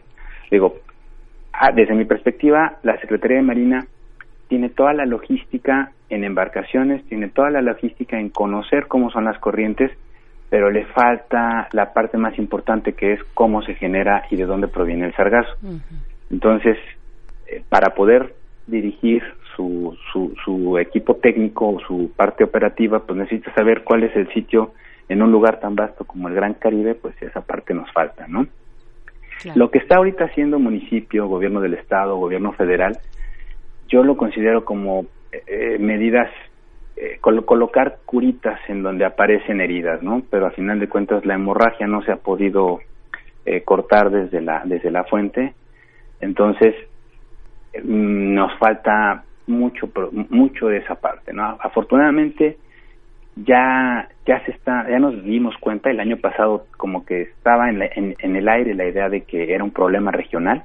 Ya ahorita ya se, eh, tomamos conciencia de eso se está generando un foro regional. Hasta ahorita el último dato que creo ya no recuerdo si ahorita lo escuché con ustedes o fue en una conversación con colegas que llevaban este eh, se habían invitado a 18 países, llevaban 5 eh, confirmados eh, y pues en eso se está coadyuvando la Secretaría de Medio Ambiente del Estado, está Secretaría de Relaciones Exteriores, se está invitando, cosa que el año pasado no se hizo, a la Comisión Nacional de Pesca, que aquí es bien importante que nosotros tomemos conciencia de eso. Estamos viendo al sargazo como un residuo, como un problema que llega a la playa. Y de ahí estamos haciendo las preguntas de qué vamos a hacer con él.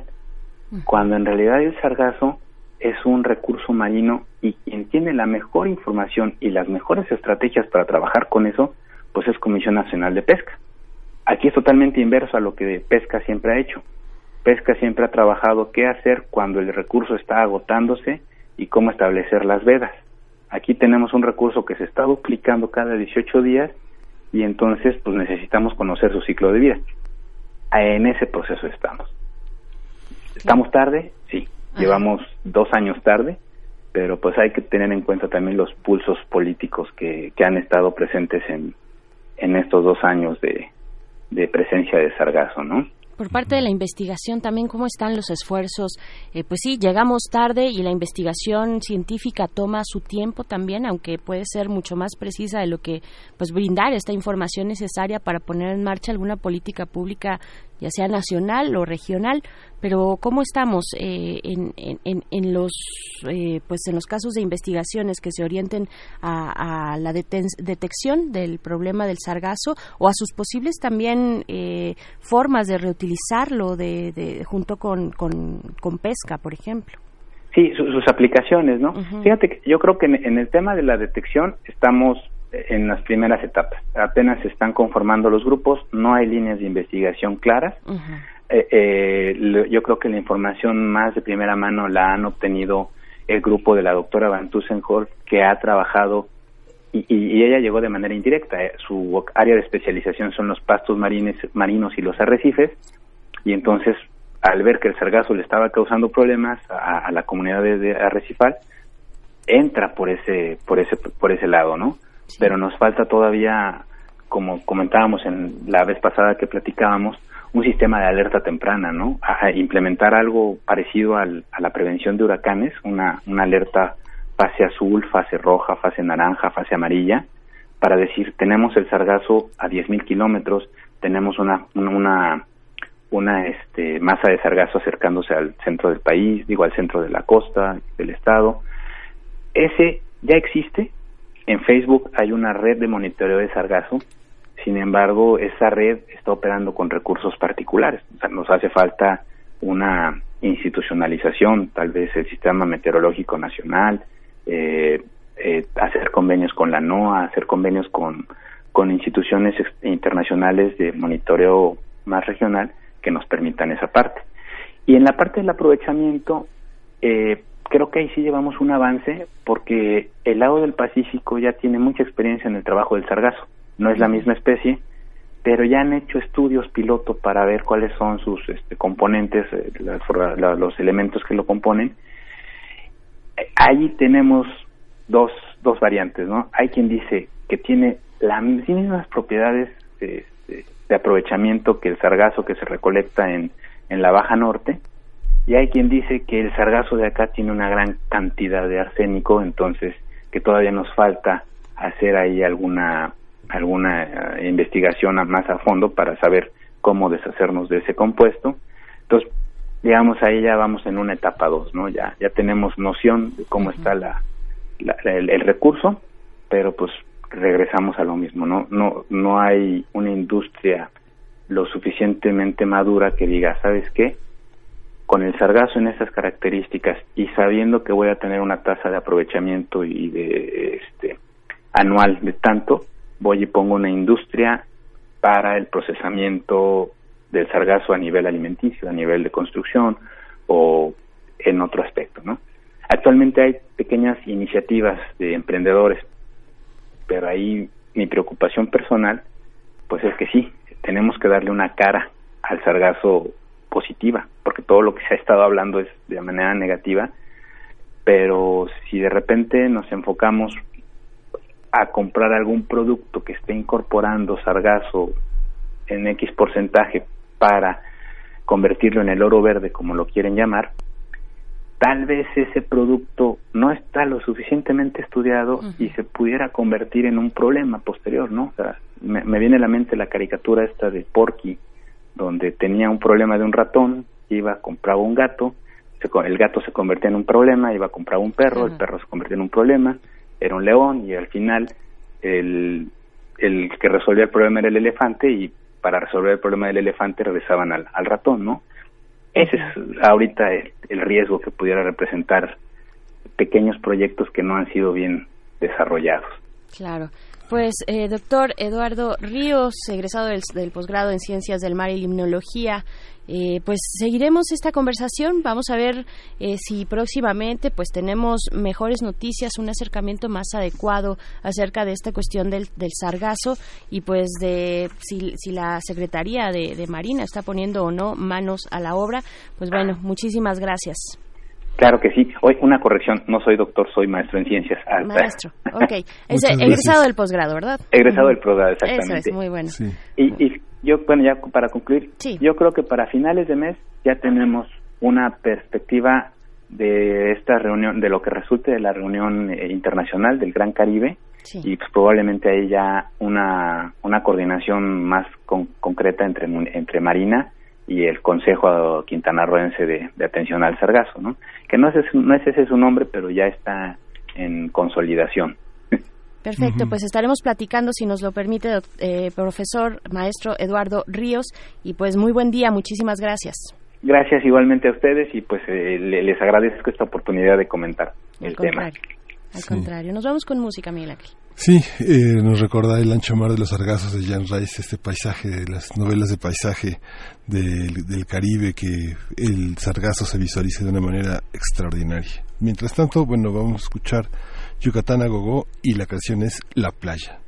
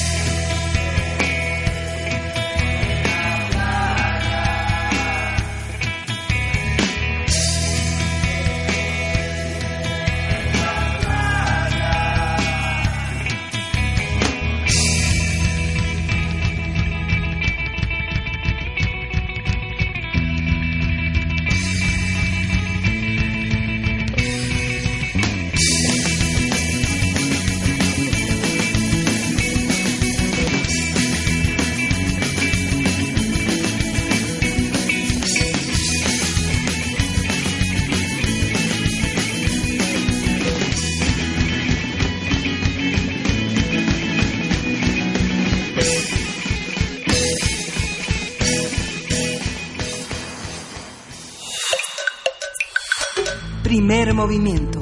Hacemos comunidad. Y después de escuchar esta conversación sobre el gran problema del sargazo que tienen no solo las costas de Quintana Roo, sino toda la región del Caribe, de verdad que es un problema extendido y que se tiene que atajar de esa manera, de manera eh, organizada entre los distintos países que se encuentran en el Caribe, incluido, por supuesto, nuestras costas en Quintana Roo. Pues bueno, eh, seguimos aquí, Miguel Ángel Quemain.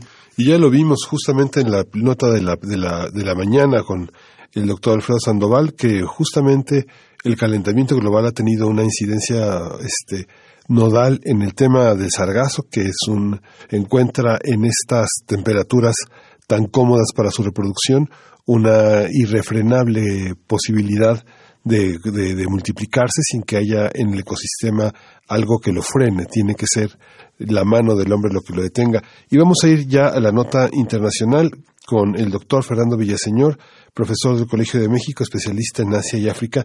Es muy interesante la crónica que hace de la abdicación del emperador Akihito, porque está justamente esta bisagra entre el Japón moderno eh, y, el, y el Japón antiguo, todas las generaciones, eh, todo todos los linajes de emperadores que han tenido eh, que han moldeado a esta nación ahora encuentran una nueva figura, el papel de la mujer, el papel de, la, de los niños y el papel del poder en la sociedad tradicional japonesa, pues está muy presente con el crecimiento también de una literatura y un cine cada vez más contemporáneos, cuestionadores de todo lo que se vive en ese país y que justamente también los jóvenes son un motor fundamental. Él es un hombre, él es un hombre joven y está casado con una mujer joven, profesionistas formados en Occidente, en un horizonte británico muy poderoso que también moldea las relaciones con Japón hoy en día. Pues vamos a escuchar esta conversación que además de un hecho que tuvo lugar por ahí de mediados del mes de mayo, están en primer movimiento en este programa grabado. Primer movimiento. Hacemos comunidad. Nota Internacional. El gobierno japonés anunció ayer el nombre de la nueva era imperial que comenzará el primero de mayo cuando el príncipe heredero Naruhito asuma el rol de emperador en lugar de su padre Akihito. Se trata de Reiwa, una combinación de dos caracteres adaptados del japonés clásico que significa orden y paz o armonía.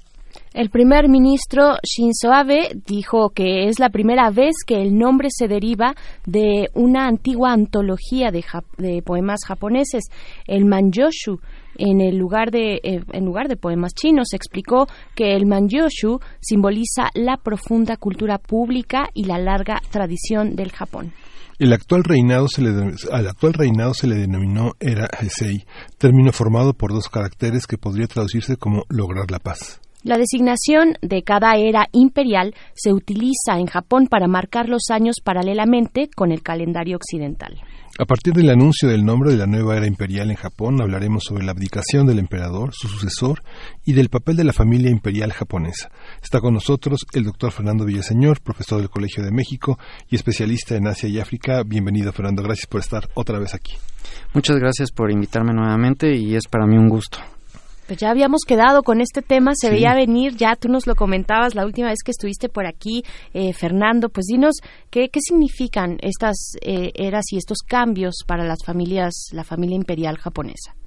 De acuerdo. Eh, es la costumbre que estos cambios en los nombres de la era, en japonés se llama Gengo, sucedan a la muerte del emperador, pero como sabemos o como comentamos incluso en este espacio, a partir del 2016 el, el todavía reinante eh, emperador Akihito mencionó que por cuestiones de edad y de salud él quería abandonar de manera tranquila, abdicar su puesto y dejarlo en manos eh, de su hijo, el príncipe Naruhito, eh, razón por la cual hubo un cambio en el protocolo común que desde hacía 200 años eh, se requería primero la muerte del emperador y después el cambio de nombre de era y en este caso estamos viendo que eh, se anuncia este cambio de era antes de la muerte del emperador, antes de la abdicación, que recordemos va a ser a finales de este mes, el 30 de abril, y el primero de mayo empezaría como el emperador eh, de la nueva era, de la era Reiwa, Naruhito.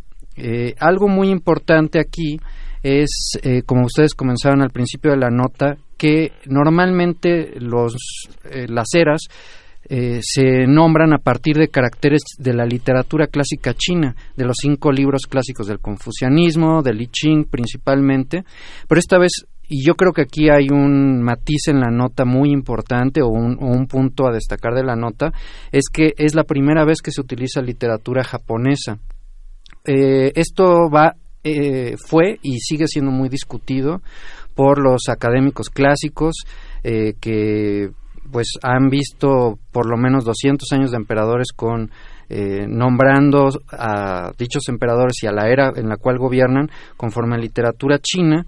Algunos especulan que el cambio a literatura japonesa clásica tiene que ver con el enfriamiento o incluso con el rompimiento de relaciones entre Japón y China. Entonces, eh, yo creo que eso es interesante, dado que además Shinzo Abe, cuando hizo esta promulgación de la nueva era, mencionó de manera muy destacada el hecho de la singularidad japonesa, de aquello que hace específico a Japón dentro de toda Asia, y eh, me parece que quizás yo estoy viendo eh, monos con tranchete, pero eh, me parece que eh, sí manda un significado o trata de establecer una línea más propiamente nacionalista y al menos rompiendo un poco con la tradición que como sabemos históricamente Japón eh, abreva mucho de su cultura, incluso mucho de su lenguaje y de su escritura del chino, pero en este momento está tratando de eh, marcar una línea de diferencia, a mí me lo parece. Es interesantísimo porque, bueno, toda la, aparentemente todo el desarrollo del confucianismo y de, y de toda la, de toda la tradición que en los monasterios chinos se realizó con la caligrafía, el aprendizaje de las artes escénicas, el desarrollo del kung fu que incluía la herbolaria, la medicina tradicional, la todo este tipo de artes, en Japón parecía que había una cultura como de segunda, una, una tradición animista, que el sintoísmo como una religión que estaba en todas partes, colocaba a Japón con un desarrollo eh, espiritual frenado y que además el desarrollo del mundo samurái también había quedado atrás como una experiencia de museo. ¿Tiene que ver con, esto, Fernando? Definitivamente. Eh, mucho tiempo se consideró, incluso la, la primera manera en la que se refirieron los chinos a los japoneses era como si fuera eh, un reino eh, que le debía de rendir cierto tributo. Incluso hay una frase que eh, establece que cuando se presentaron los eh, la dinastía Han con, con algún monarca, con algún emperador japonés, le decía que el símbolo de China justamente es en el centro del mundo, la joya que está en el centro del mundo porque Japón trataba de establecerse como el país del sol naciente y ellos decían, bueno, quizás, pero nosotros somos el país que está en el centro del mundo. Entonces, e, e, esa lógica eh, se siguió durante muchos siglos, hasta el siglo XIX, en donde Japón tiene un despegue muy importante en cuanto a industrialización, cultura, eh, y al parecer se había dejado de a un lado porque ya no se veía como competencia. A mí me parece importante justamente que ahora, justo ahora, eh, que pareciera eh, haber ocurrido un mayor transcurso de tiempo, se vuelva a marcar esta diferenciación entre la cultura china y la japonesa, a pesar de que es innegable que la eh, cultura japonesa abreva de la china, pero en, tanto en pronunciamientos de Shinzo Abe como de la, del Partido Liberal Demócrata, que es el partido conservador en Japón, pero el que tiene la mayoría y el que ha gobernado durante casi 60 años Japón, eh, sí se están marcando mucho más estas diferencias y rescatando la parte donde Japón según ellos, ha mejorado incluso esa tradición china, la ha perfeccionado y ahora puede ser eh, pues una cultura autónoma en ese sentido. Claro, y el elemento norteamericano que viene después de la Segunda Guerra Mundial, digo, ahora que estamos dando este antecedente cultural eh, japonés, también, también tendrá un, juego importante e interesante. ¿Cómo se lee a, la distancia eh, a, este momento que hacen este corte, digamos, eh, en tus palabras de, de, tipo nacionalista o tal vez hacia adentro? Eh, ¿cómo, ¿Cómo lo ves? ¿Cómo lo lees? Pues eh, Japón, después de la Segunda Guerra Mundial, definitivamente ha tratado de ganarse eh, el favor de los Estados Unidos. Tuvo muchas ventajas durante la posguerra eh, de tipo económico, de tipo de apoyo de defensa. Pero como hemos visto en el último año, pues Trump a todo mundo les está pasando la cuenta y entonces parece que Japón ya no va, al menos en una forma disminuida, pues no ha visto mayor presión hacia Corea del Norte, que consideran una amenaza, han retirado eh, ciertas fuerzas eh, que tenían los norteamericanos en Okinawa para proteger a los japoneses. Entonces también un proyecto de Shinzo Abe muy importante que lleva desde hace seis años que está, más de seis años que está en el poder, es reformar justo la Constitución para permitir que haya un ejército. ¿Qué tiene que ver todo esto con el cambio de la era?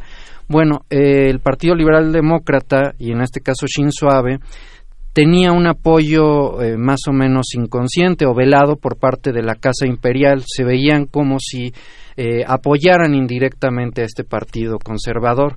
Sin embargo, el todavía hoy emperador Akihito, a partir del de 2015, en eh, la ceremonia de pues luctuosa por los muertos de, Hiroshima, ha hecho una serie de declaraciones en las cuales trata de dejar a un lado al Partido Liberal Demócrata, sobre todo con esta noción de eh, volverse a militarizar Japón, volver a contar con armamento nuclear, todas estas cuestiones. Y esto es importante para el cambio de era porque el siguiente emperador incluso está más distanciado del partido en el poder y de Shinzo Abe. Mm. Eh, en cuestiones muy específicas que les puedo decir, por ejemplo, el hecho de que eh, Narujitos únicamente tenga una hija y que hay una tradición japonesa en la cual solamente los eh, hijos varones pueden heredar, eh, llevó a que el, el, que va a ser emperador eh, propusiera que se cambiara es, la legislación permitiendo a mujeres también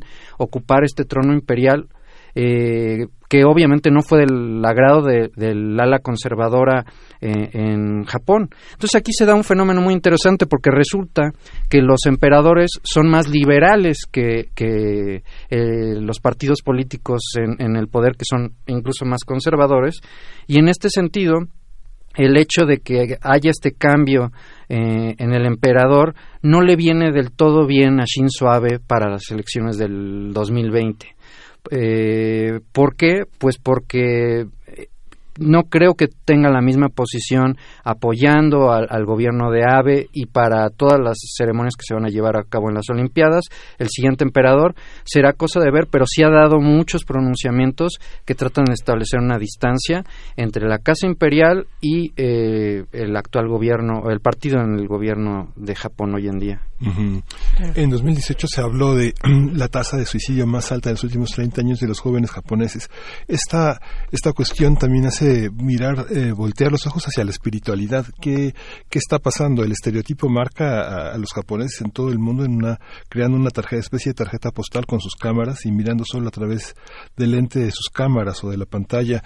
¿Cómo, cómo se configura ese Japón? Esta, el reconocer una era significa reconocer un tiempo, como pasa en la cultura judía se vive dentro de un tiempo y eso distingue también la relatividad de este poder occidental de marcar el calendario, ¿no? ese comentario es totalmente eh, apropiado en este caso porque incluso el cambio de era eh, ahora lo vemos por la muerte del emperador, pero no solamente ha sido así, también en épocas donde ha habido desastres naturales muy importantes o guerras eh, que han diezmado parte de, importante de la población, eh, se, eh, se, utiliza este cambio de era justamente como para señalar, dejamos este periodo atrás y vamos a uno nuevo.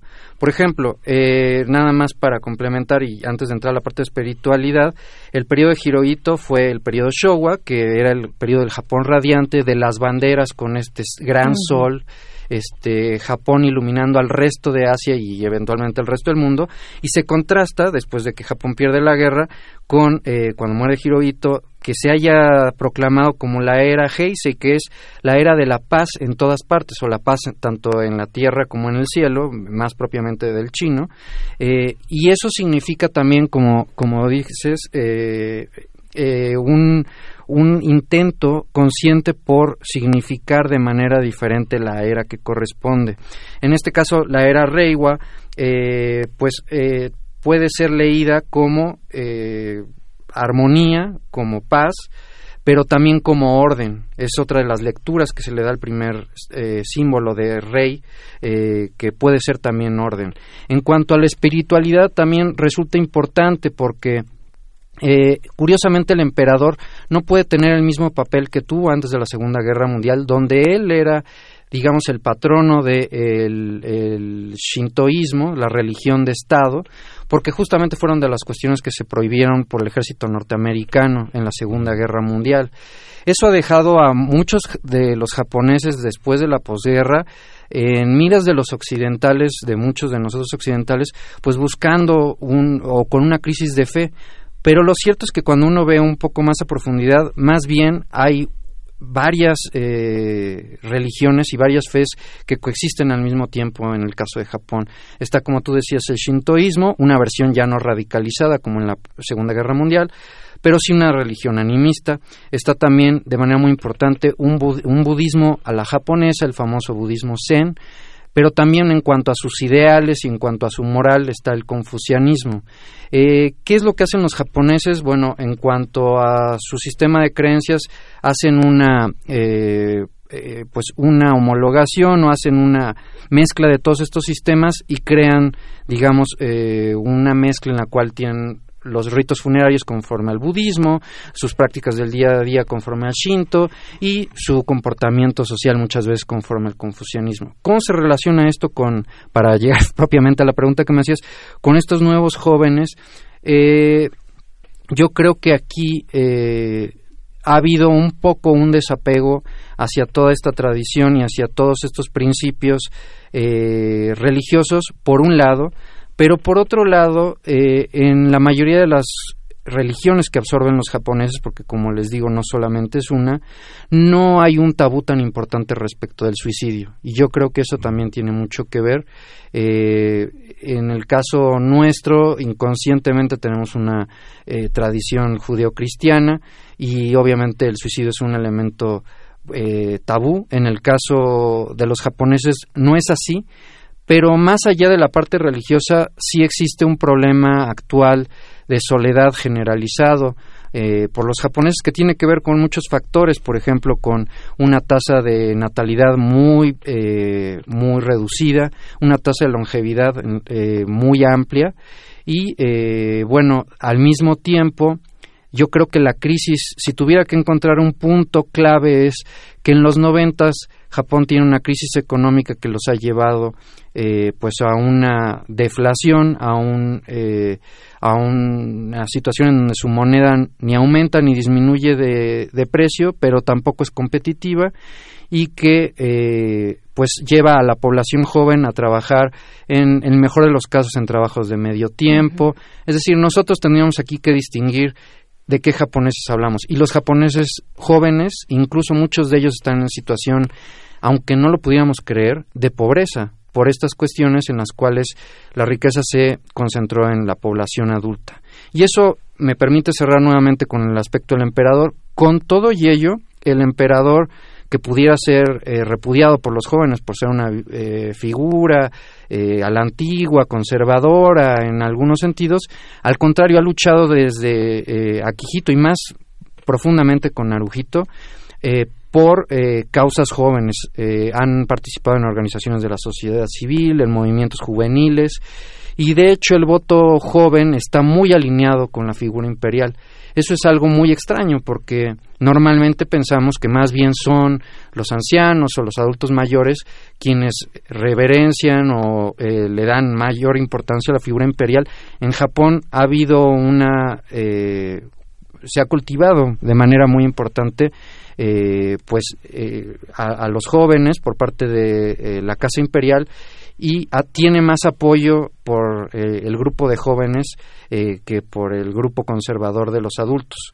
Entonces, entre otras cosas, y con esto cierro, el emperador ha sido muy activo en cuanto a esta crisis que ha llevado a los suicidios masivos en Japón y ha tratado de, tanto el emperador que se va como el que viene de dar nuevos mensajes de aliento y sobre todo de reivindicar el papel de los jóvenes para el futuro tanto de Japón como en el mundo eh, sobre todo con los esfuerzos de paz y eh, con los esfuerzos de mantener un futuro prometedor para todo Japón. Entonces yo creo que tiene una figura muy muy relevante no solamente en el ámbito protocolario, sino actualmente en el político. Te agradecemos mucho Fernando Villaseñor, profesor del Colegio de México, especialista en Asia y África, pues regresa para hablar de los jóvenes del, Japón. Claro que sí, pues ahora que abdique el emperador. ahora que abdique el emperador, perfecto. Síguenos en redes sociales. Encuéntranos en Facebook como Primer Movimiento y en Twitter como arroba PMovimiento. Hagamos comunidad.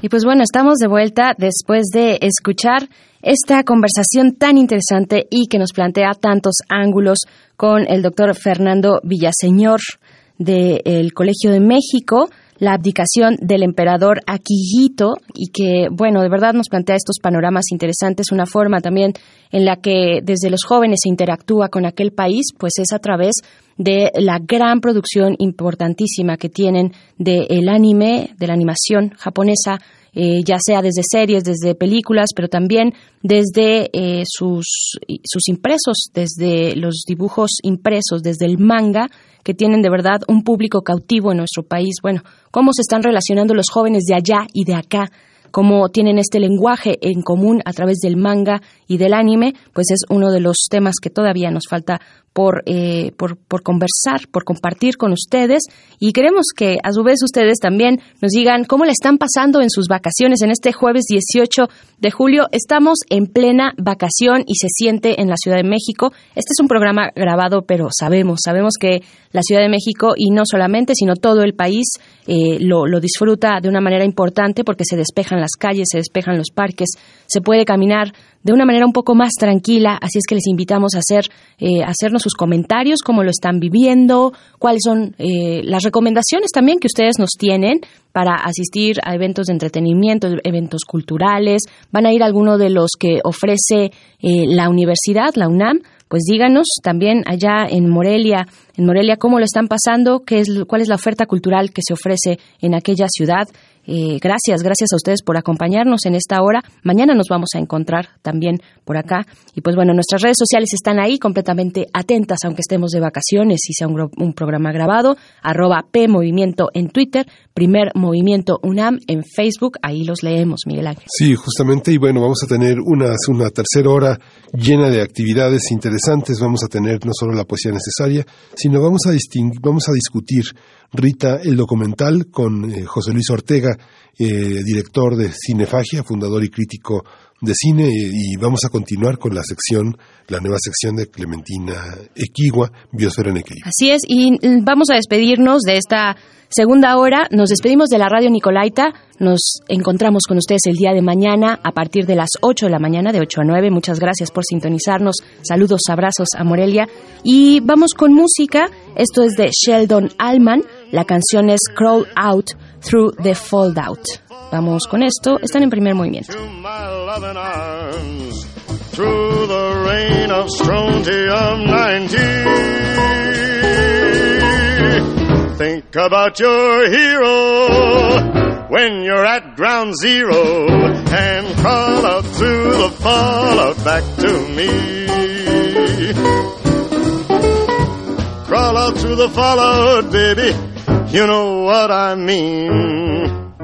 Crawl out through the fallout, cause they said this bomb was clean. If you cannot find the way, just listen for my song.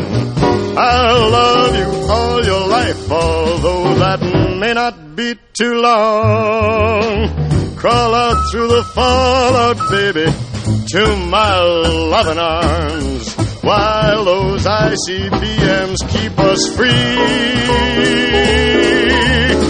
When you hear me call out, baby, kick the wall out and crawl out through the fallout. Encuentra la música de primer movimiento día a día en el Spotify de Radio UNAM y agréganos a tus favoritos.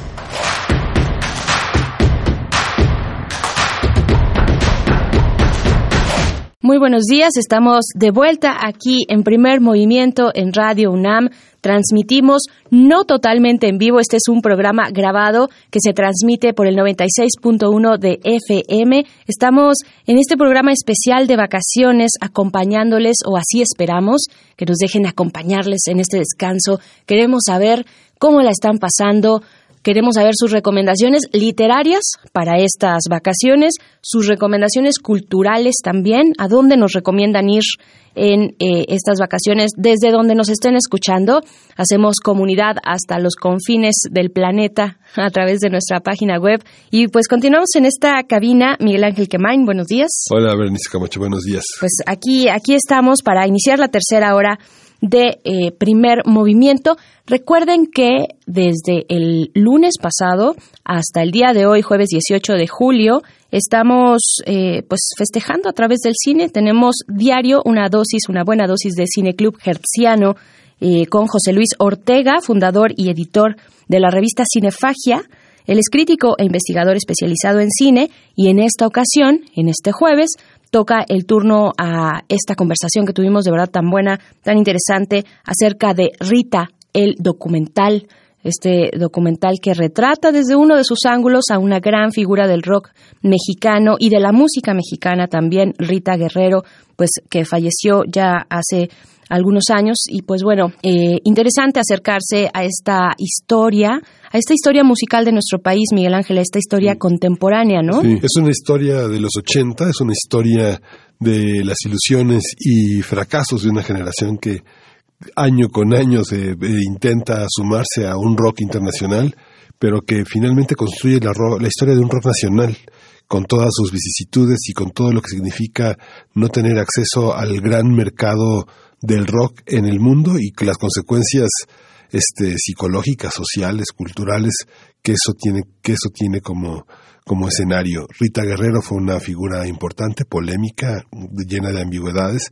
Este documental la retrata eh, una parte de, de, su vida de cuerpo entero y que vale la pena vale la pena ver porque forma no solamente parte de la historia de un músico, sino también de unos músicos y de un cineasta que se asoma a lo documental, que es tan importante, un género tan importante en México y que cada vez tiene más más producciones en el terreno musical. Y pues bueno, no crean que se nos olvida eh, la poesía necesaria, Miguel Ángel. No, vámonos a la poesía necesaria. Vamos a escuchar a un gran poeta, a un gran poeta, a Humberto Acabal. Él escribía en lengua quiché. Él nació en Antigua, en Guatemala, en 1952. Murió en enero pasado, murió a la edad de 57 años es uno de los poetas más representativos de la literatura indígena centroamericana, se ha sumado a la tradición mexicana y vamos a escuchar Canto de pájaros. Estas poesías no necesariamente tienen, están en español, pero el canto de pájaros es el canto de una lengua que vibra y que se agita, que agita sus alas de palabras y de puntos en la voz de sus propios poetas. Vamos a oírlo. Es hora de poesía necesaria.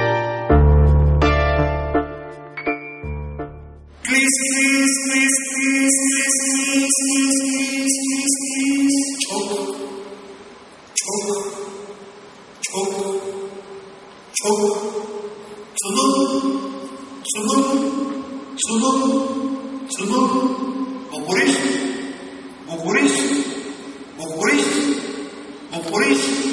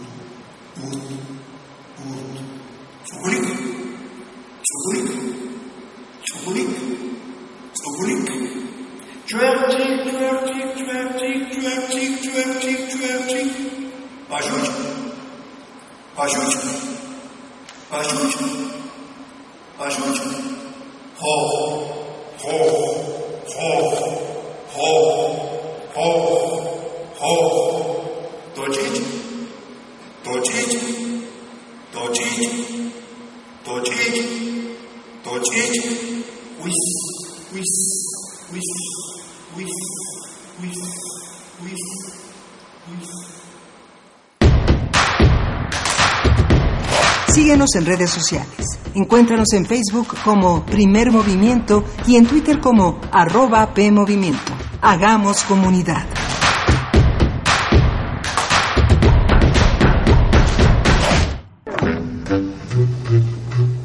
Cineclub Herziano. El cine documental se alimenta de materiales tomados de la realidad. Es un tipo de cine que ha estado presente desde los inicios del séptimo arte y ha contribuido a su evolución con trabajos muy, muy destacados. A través de los documentales, los cineastas también han contado la vida de diversos personajes. Rita, el documental es un trabajo de Arturo Díaz Santana que reúne los testimonios de las personas que conocieron a la vocalista de Santa Sabina. La realización de este documental en torno a Rita Guerrero se llevó cuatro años y fue estrenado en marzo del año pasado en el marco del Festival Internacional de Cine de Guadalajara. Rita Guerrero nació el 22 de mayo de 1964 en Guadalajara, Jalisco. Desde pequeña mostró interés por la música y el arte. Ingresó a la Escuela de Música de la Universidad de Guadalajara para estudiar la carrera de piano y en 1987 se traslada a la Ciudad de México para ingresar al Centro Universitario de Teatro de la Universidad Nacional Autónoma de México. En nuestra casa de estudios participó en la huelga universitaria de 1987, donde conoció a un grupo de músicos con los que años después formaría Santa Sabina. Rita Guerrero también formó parte del ensamble Galileo, un grupo de música virreinal, y en 2009 creó el coro virreinal de la Universidad del Claustro de Sor Juana, que ahora lleva su nombre. La vocalista de Santa Sabina murió el 11 de marzo de 2011 a los 46 años de edad. Conversaremos sobre el género del documental en general y específicamente sobre Rita, lo que dice de la cantante, el punto de vista que toma y la tesis que desarrolla. Nos acompaña vía telefónica José Luis Ortega, fundador y editor de la revista Cinefagia, crítico e investigador especializado en cine. Muy buenos días. ¿Cómo estás, José Luis? ¿Qué tal? Muy buenos días. Como siempre, un gusto estar con ustedes platicando de cine. Siempre es bien eh, rico y bueno, el día de hoy eh, no habíamos tocado documental en, en, esta sección, es bien importante la Escuela del Cine Documental en México, es bien sabida que es una escuela muy fuerte, tenemos una riquísima tradición en cuanto a cine documental, eh, en distintos aspectos, ¿no? En distintos tipos eh, de cine documental y bueno, pues sobre todo dedicarle este muy, muy, muy, muy breve, muy pequeñito homenaje a esta figura trascendental de la cultura mexicana, de la música mexicana, del rock mexicano, como lo fue Rita Guerrero, ¿no? Que apenas antier, este miércoles, hubiera cumplido 55 años, ¿no? Por supuesto. ¿Qué, qué, te, ¿Qué te pareció qué te pareció el documental? ¿Es un documental que, que pone en escena a varios personajes desde finales de los 80 y toda la década de los 90, todo un proceso social, musical, artístico que involucra a un sector, a un grupo, a un grupo de la sociedad mexicana eh, que es importante, creativo, interesante. ¿Cómo viste, cómo viste ese documental? Sí, mira, el documental como ya este comentamos es una ópera prima, es este producido por el CUEC de la UNAM, forma parte de su grupo de de, de este programa que tienen de ópera prima eh, para los jóvenes que van egresando de la escuela, es una ópera prima de un chico que todavía se encuentra incorporado a la UNAM, trabaja en TV UNAM, etcétera, etcétera, ¿no? Entonces, en ese sentido, hablando como pieza cinematográfica en sí, es un documental eh, muy clásico, es un documental eh, lo que comúnmente se le llama de talking heads, cabezas parlantes, es un documental donde vemos desfilar a distintas personalidades, tanto, tanto los ex compañeros de Rita eh, en las diferentes etapas del grupo de Santa Sabina, como personas muy cercanas a ella, su propia madre, sus hermanas, eh, su sobrina que era pues prácticamente su, su como su hija no a quien traía para arriba y para abajo como ella misma lo cuenta su pareja sentimental padre de su hijo. Es decir vamos teniendo este crisol desde el inicio propiamente dicho de, de Rita Guerrero incorporándose a, a, los estudios artísticos siendo muy joven su vida en Guadalajara, ese pequeño momento que vivió en Guadalajara, su migración a la ciudad. Es decir, es un retrato bastante lineal, es un retrato muy cronológico, muy bien contado, muy bien estructurado, en el sentido también de narrar toda esta vida y obra de un personaje, no es el estilo del documental biográfico clásico, eh, responde a este tipo de estética muy sobria, eh, mucha investigación de archivo, eso sí, hay, que decirlo, hay una investigación eh, bastante fuerte de Jorge Paredes, hay una investigación bibliográfica, videográfica, meterse a hurgar también en todo lo que fueron muchos materiales de archivo de la propia eh, televisora universitaria, como de distintos canales culturales, incluso de algunos programas Águila o Rock, que fue un programa trascendental también eh, de la televisión mexicana donde se daba eh, a conocer a varios grupos, varias este, agrupaciones de rock mexicano y que era conducido por Rita Guerrero. Rita Guerrero era la anfitriona de ese programa. Entonces se recupera una serie de trabajos que hoy por hoy están, eh, yo no diría tanto perdidos, sino olvidados, ¿no? Entonces, en ese sentido, este documental, Rita, el documental, eh, nos lleva también de la mano a una época, como bien lo comentó Miguel, creo que la gente que, que, que hemos eh, atravesado de manera consciente eh, eh, la década de los 80 y los 90, es decir, eh, ya como adultos, no como niños, niños, sino ya un poco como medio púberes, este, más conscientes, más rebeldes, un poco en la edad de la punzada, como se acostumbra a decir, encontramos en esa década un germen eh, de una juventud que poco a poco comienza a politizarse, que poco a poco van despertando a una realidad nacional eh, que está, de la cual estábamos tapados o permaneció mucho, mucho tiempo con una venda en los ojos y que por supuesto la juventud siempre tiene que, que, que venir con una semilla eh, de cuestionamiento, una semilla de preguntarse por qué, por qué pasa esto, qué sucede, hacia dónde voy, hacia dónde vamos, pero ya no nada más desde el individuo, sino también desde un grupo social que puede ser este grupo de amigos con los que te juntas en la cuadra y a partir de eso generando identidades, ¿no?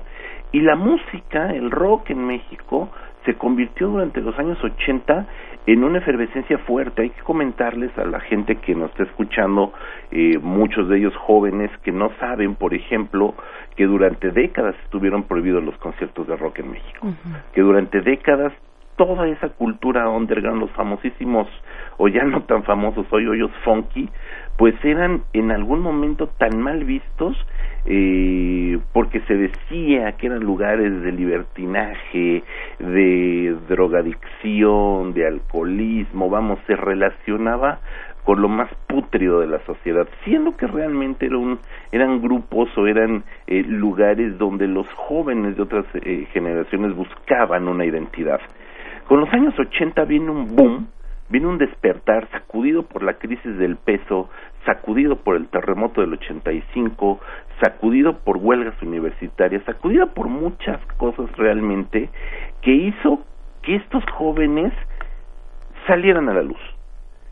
Y dentro de toda esta generación pues surge la música, por supuesto, como el vehículo natural de expresión contestataria, de expresión artística, por supuesto, y tienen que surgir, evidentemente, figuras que se convierten, eh, llamémosle hoy, en líderes de una opinión que apenas se estaba formando. Y Rita Guerrero se convirtió en esa voz de toda una generación, de una chica, llamémosle con todo respeto, por supuesto, provinciana, que su entorno le queda chico, en el mismo documental lo dicen, en Guadalajara ya no había para dónde hacerse, entonces tienes que emigrar a la, a la, a la ciudad cosmopolita, a la gran capital que era la Ciudad de México, que sigue siendo la Ciudad de México, ¿no?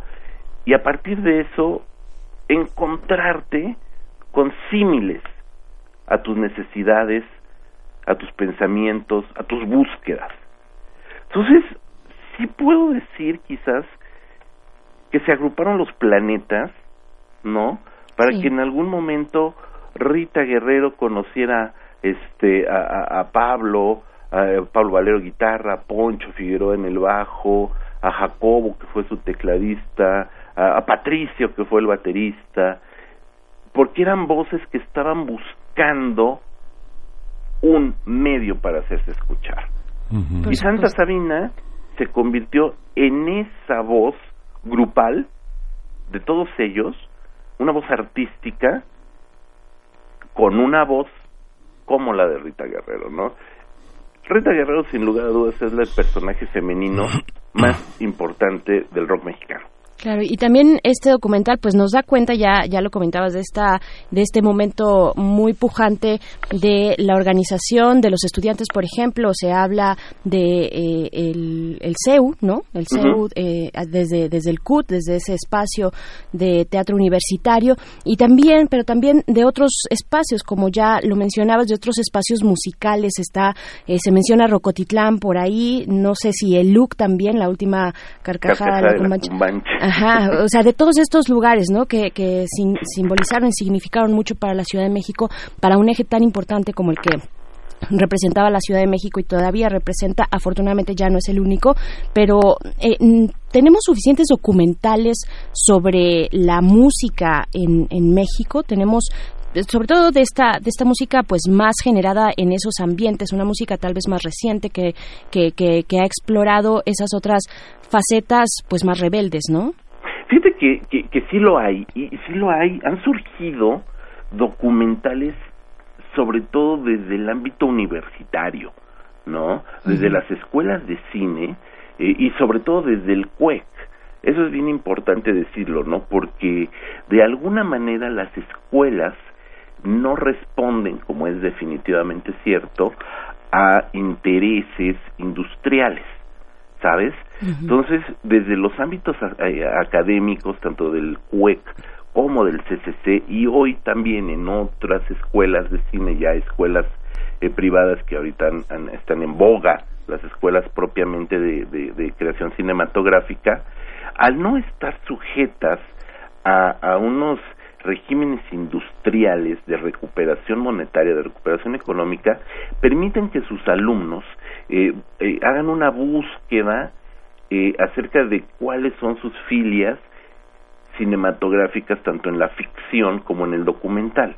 Y en ese sentido responden también a esos intereses artísticos y por supuesto eh, todas las artes, pero en especial cine y música, cine y rock están profundamente hermanadas.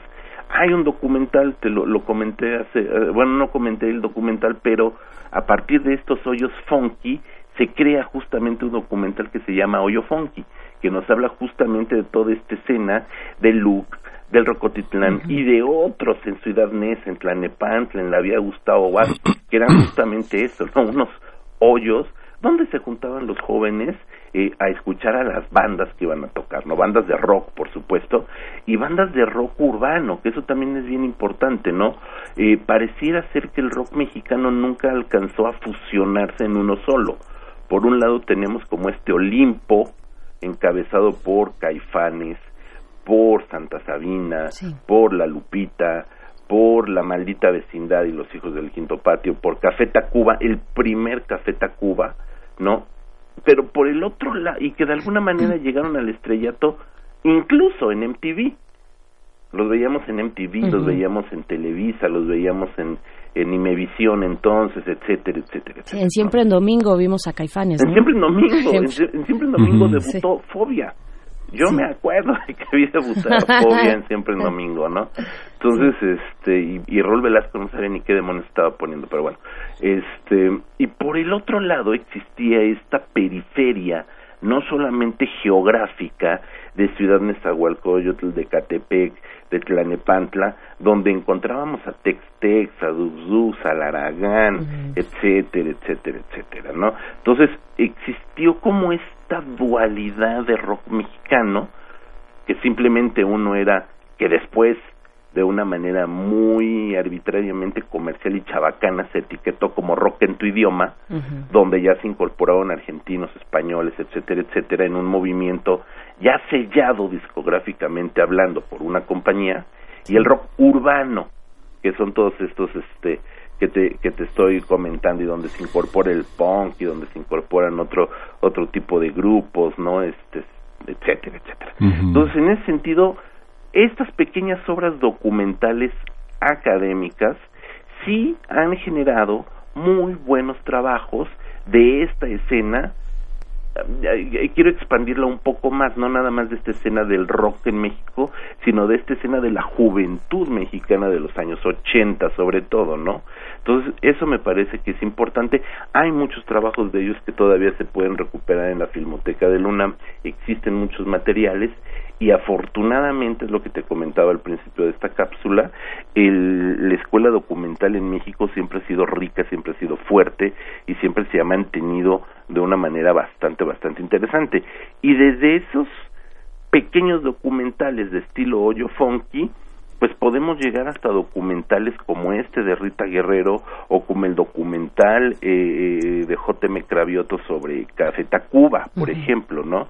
Entonces, sí ha habido una continuidad, si no en cuanto a fechas, sí en cuanto a plasmar algunos momentos de la escena musical en México, ¿no? Y no solamente de, de, la escena rock and rollera, tenemos desde Cuatro Labios, que es por ejemplo documentales acerca del pop mexicano, que también existen y que también son válidos, por supuesto, eh, hasta estos, ¿no? Entonces, en ese sentido, creo que sí, sí, sí podemos tener por lo, por lo menos un primer abanico que nos permite acercarnos a, a esta escena. Vamos, no tenemos la escuela del, del rock documental como en Estados Unidos, que por razones obvias producen mucho de este material y, y donde cada banda, cada grupo, cada vocalista tiene su propio documental.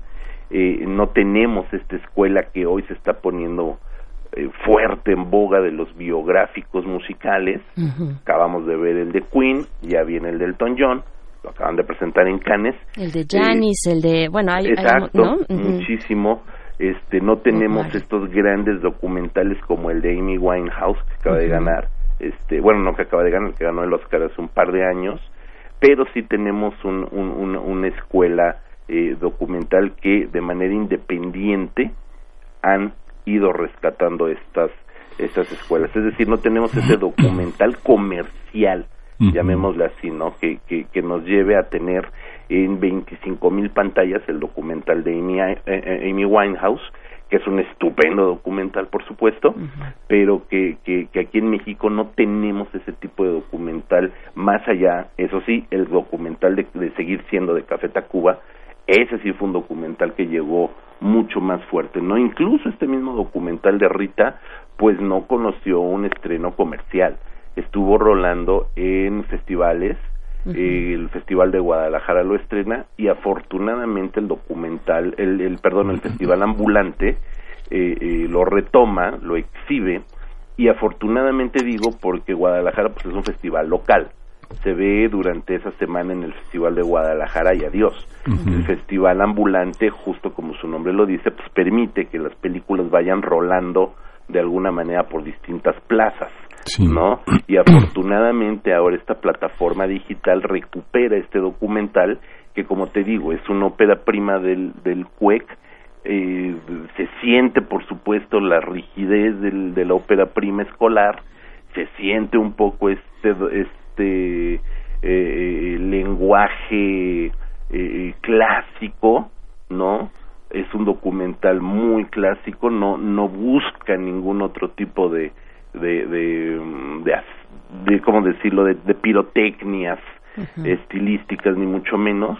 Y es este tipo de documentales donde la información es lo suficientemente fuerte eh, poderosa porque tienen eh, un, un, eje central que es una figura poderosa eh, para generarse su propia audiencia y para generar este justamente la sinergia no creo que la la sinergia del público con este documental de Rita es uno la gente que eh, vimos que supimos quién fue Rita Guerrero, que crecimos con Rita Guerrero, que crecimos con Santa Sabina, que conocemos el poder que radicaba en esta en esta figura, bellísima mujer, eh, inteligentísima mujer, una mujer socialmente comprometida, eh, una personalidad fuerte, una personalidad pues que realmente era no sé, y a lo mejor eh, guardando un poco las distancias, pues es como el equivalente un poco de, de esta Janis Joplin mexicana, ¿no?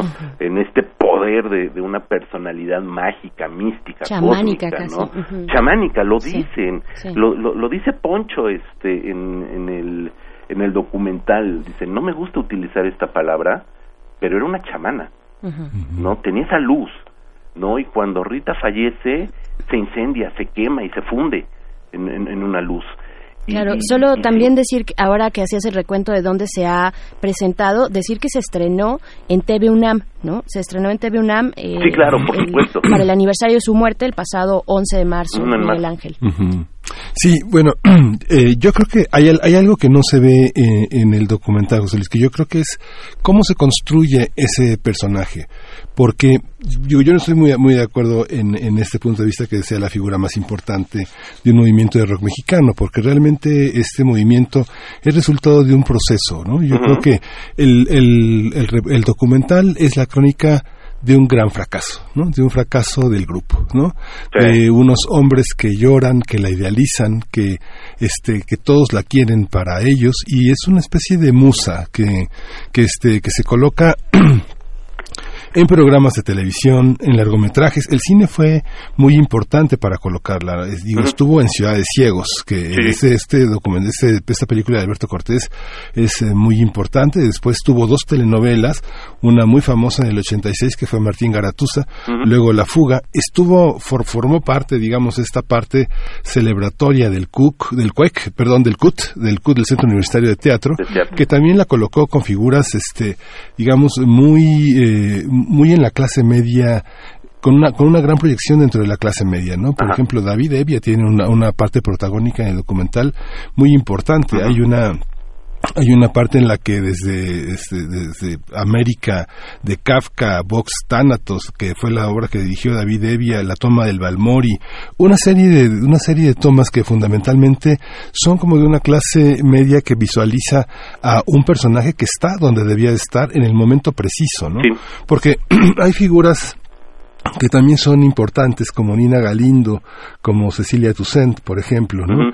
que están al lado de figuras más controversiales, como por ejemplo, no sé, Gerardo Enciso, este Rafael Catana, eh, todo el momento, todo el todo el momento de la este de Rocotitlán y de y de este de Rockstock que que ya ha sido cronicado por eh, Henri Donadieu, todo esto toda esta parte Roberto Ponce con toda la caravana y esta idealización también que Rodrigo González con su muerte en el el sismo de 85 este, hace de este profeta del nopal una figura emblemática, un poco mítica, idealizada, como parte de, una, de un panorama en el que hay personas que tienen como antecedente incluso a Carlos Santana, ¿no? Digamos, si uno piensa en lo que llegó del norte, de Tijuana, este Javier Batis se le debe un gran, un gran, este, un gran documental, por ejemplo, Ah, claro. Este, hay una parte en la que académicamente y popularmente Guillermo Briseño tiene una parte muy importante en este momento que tuvo con Heber Russell que son que son importantes.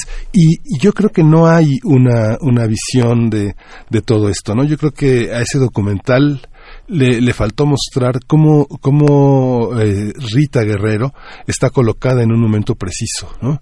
Y que llega a finales de los 90, por ejemplo, hoy en la poesía necesaria, que quiero poner una, un fragmento del Vive Latino donde está este Panteón Rococó diciendo, este, nos maltratan en estos, en estos sitios donde nos ponen a cantar junto con la gente de Televisa, en estos festivales comerciales, y bueno, ni toallas ni, ni agua nos dan, y bueno, ya mejor vamos a quedarnos a escuchar a Santa Sabina, ¿no? Uno piensa en Panteón Rococó y es verdaderamente una, una, una potencia, ¿no? Y lo mismo este conjunto de Botellita de Jerez que con esta muerte tan este tan polémica de Armando este fue fue fue tan fue tan tremendo, ¿no? Es, es como la gran crónica de un fracaso, ¿no? Yo creo que ahí la cuestión es si este documental pone en contraste una figura, una figura que amalgamó, que, que amalgamó tanto como, como Rita Guerrero, pero también que se convirtió en un personaje de culto, ¿no? Sí, no, fíjate que eh, eh, el docu- este documental gira, como, como lo comentaba, tiene su eje central en la figura de Rita. Sí, sí, sí. Entonces, en ese sentido, eh, el documental retrata a, a Rita como una gran madre.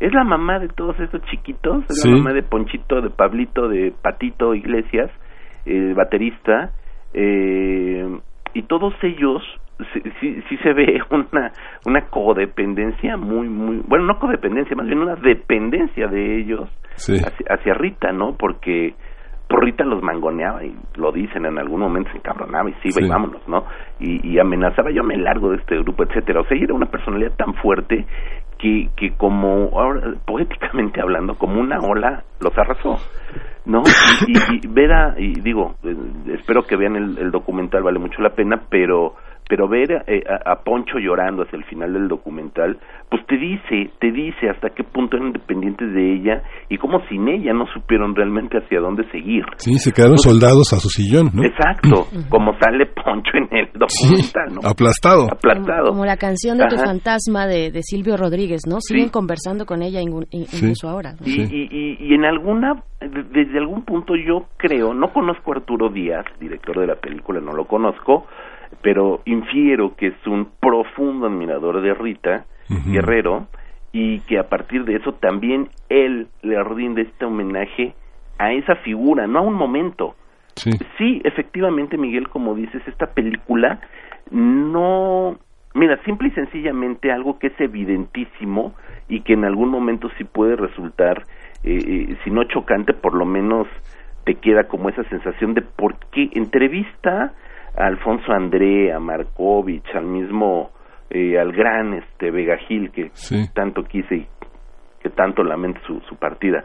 Este y, y- y, eh, en algún momento con material de archivo a Rubén de Café Tacuba a los de maldita a los malditos vecindad etcétera no pero no hay una voz femenina de la música mexicana del rock mexicano Ajá. entrevista eh, eh, a, a- amigas suyas de, de la vida Sí. escritoras actrices que, que Julieta Venegas sale por ahí muy, de- muy, este... eh, pero puf, de, embarrada, ¿no? Sí. Sí. Pero a lo que voy es que ese, ese es como una un, pedacito documental del, del, del concierto a beneficio, ¿no? Sí. Exacto, Y- y- sí, pero, pero no hay una voz sí.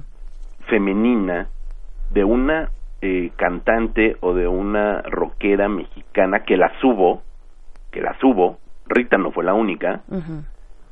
Este y hace mucha falta al documental eh tan solo ahorita o sea la visión que tú pones por supuesto y que también tienen ellos eh, el, resto de la banda de Santa Sabina es como una madre no y hace un momento Miguel Ángel decía pues es como una musa. Entonces bueno perdón pero a, mí me salta la vena la vena feminista. de mi lado izquierdo este porque sí faltan faltan esas mujeres no o sea, pero, pero, y, te digo, y quienes vean la película, pues a lo mejor se distraen porque ahí están las presencias de sus amigas, de sus hermanas, de su madre al inicio del documental, de su sobrina que ahora es eh, violonchelista y que también la recuerda de una manera muy, muy profunda y muy encarnada, obviamente. Era prácticamente era su hija.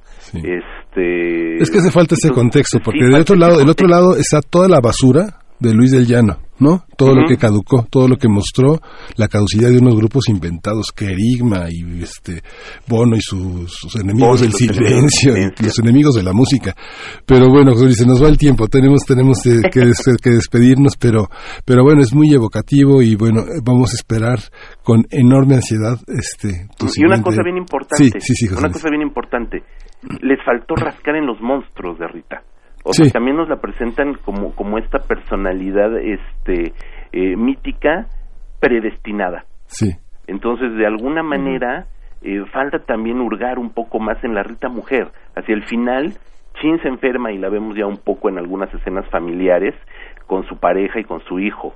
Pero hacia hasta ese punto no tenemos un contraste tampoco de la personalidad de ella, ¿no? Se habla de este personaje que es Rita en el escenario, ellos mismos lo dicen, se maquilla, se peina, se viste, construye el personaje, se sube al escenario, pero tampoco tampoco vieron el otro lado de la moneda y que sin lugar a dudas estoy prácticamente seguro de que de que tuvo unos monstruos terribles que también hicieron de Rita Guerrero el personaje que hoy conocemos. Sí, es el monstruo, es el monstruo indispensable que todo el tiempo está amenazando con irse. Y más pues, con estas figuras artísticas. Sí, pues muchísimas gracias, José Luis. Síguenos en redes sociales. Encuéntranos en Facebook como Primer Movimiento y en Twitter como arroba PMovimiento. Hagamos comunidad.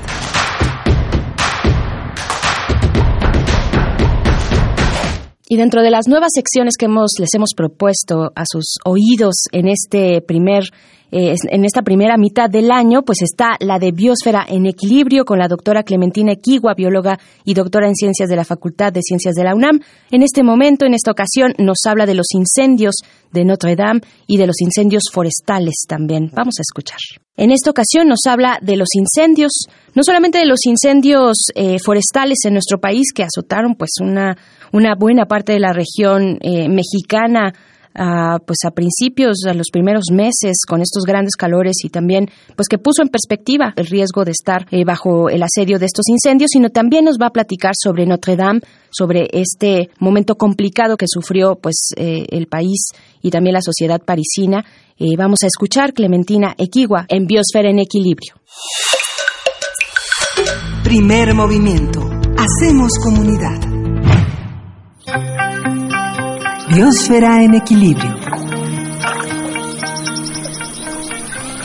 Son las 9.41 de la mañana de este, son las 9.41 de la mañana de este jueves 2 de mayo y inauguramos una nueva sección, Biosfera en Equilibrio, con Clementina Equigua, quien le doy la bienvenida. Ella es bióloga y doctora en Ciencias de la Facultad de Ciencias de la UNAM, divulgadora del Instituto de Ecología y recorre el trayecto hoy del incendio de Notre Dame a los incendios forestales. Bienvenida, Clementina, gracias por estar con nosotros. Al contrario, muchas gracias Miguel Ángel y Berenice por tenerme ahí. Es un gusto estar ahí platicando con nuestro público sobre temas ambientales que nos atañen a todos. Pues el gusto es todo nuestro, querida Clementina Equigua, con esta sección que auguro eh, disfrutaremos muchísimo el auditorio y nosotros aquí en cabina y pues con este tema que nos propones para iniciar, para inaugurar del incendio de Notre Dame a los incendios forestales. Sí, pues es que realmente no se ponen a pensar todo lo que implica un incendio, ¿no? Como el incendio de Notre Dame, que todos lo vimos con estupor, sorpresa, tristeza, este enojo, algunos en algunas comunidades, pero pues realmente es una catástrofe que nos hace pensar en todo lo que hay alrededor de una catedral centenaria. Este, entonces, bueno, yo me yo lo primero que pensé cuando nos estuvieron eh, estuvimos, estuvimos escuchando las noticias en todos lados es, pues, qué es lo que se había quemado, ¿no? eh, lo que se incendió fue una zona de la catedral en la parte de arriba, en el hacia el techo, que era lo que estaban reparando, una zona que estaba hecha de pues aproximadamente unos mil doscientos, mil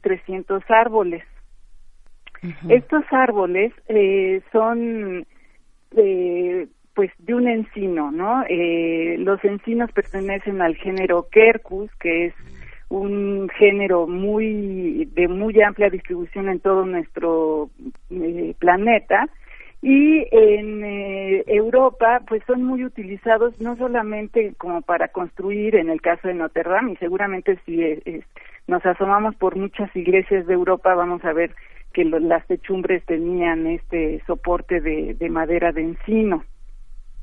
Entonces bueno esta madera se usa muchísimo para construcción porque es muy sólida, muy eh, compacta, por ser madera de lento crecimiento, pero seguramente no nos hemos eh, preguntado ni, ni, nos habíamos puesto a pensar que también de ahí se obtienen las avellanas que se usan para pues, la Nutella, por ejemplo. Mm, El corcho también proviene de un árbol del mismo género, no son las mismas especies, pero son eh, miembros del mismo género.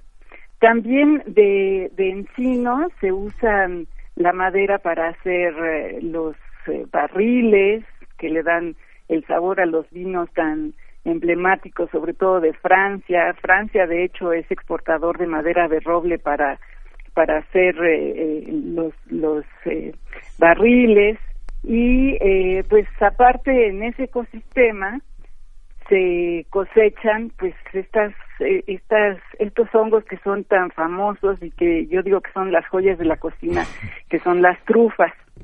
Entonces bueno pues es es una madera que realmente es emblemática digamos y es es eh, el origen el género de esta de esta madera, pues es muy emblemático para la cultura no solamente de esa región de Europa, sino de todo el mundo, porque también en México tenemos muchos de estos eh, árboles de este de este género.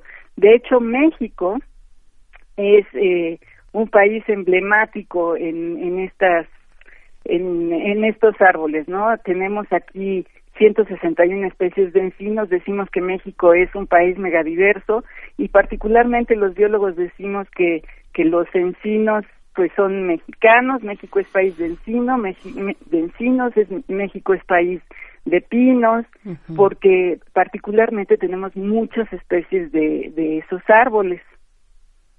Entonces, bueno, eh, volviendo al incidente de, de Notre Dame, eh, una de las cosas que yo me puse a averiguar, bueno, ¿qué sucede, no? Con toda esta madera, ¿de dónde la sacan? Eh, ¿Cómo, cómo son, se cultiva o no se cultiva esta madera, ¿no? Porque tienen que reconstruir esa techumbre. Entonces, bueno, eh, en todos lados decían que se habían usado alrededor de 1.300 árboles.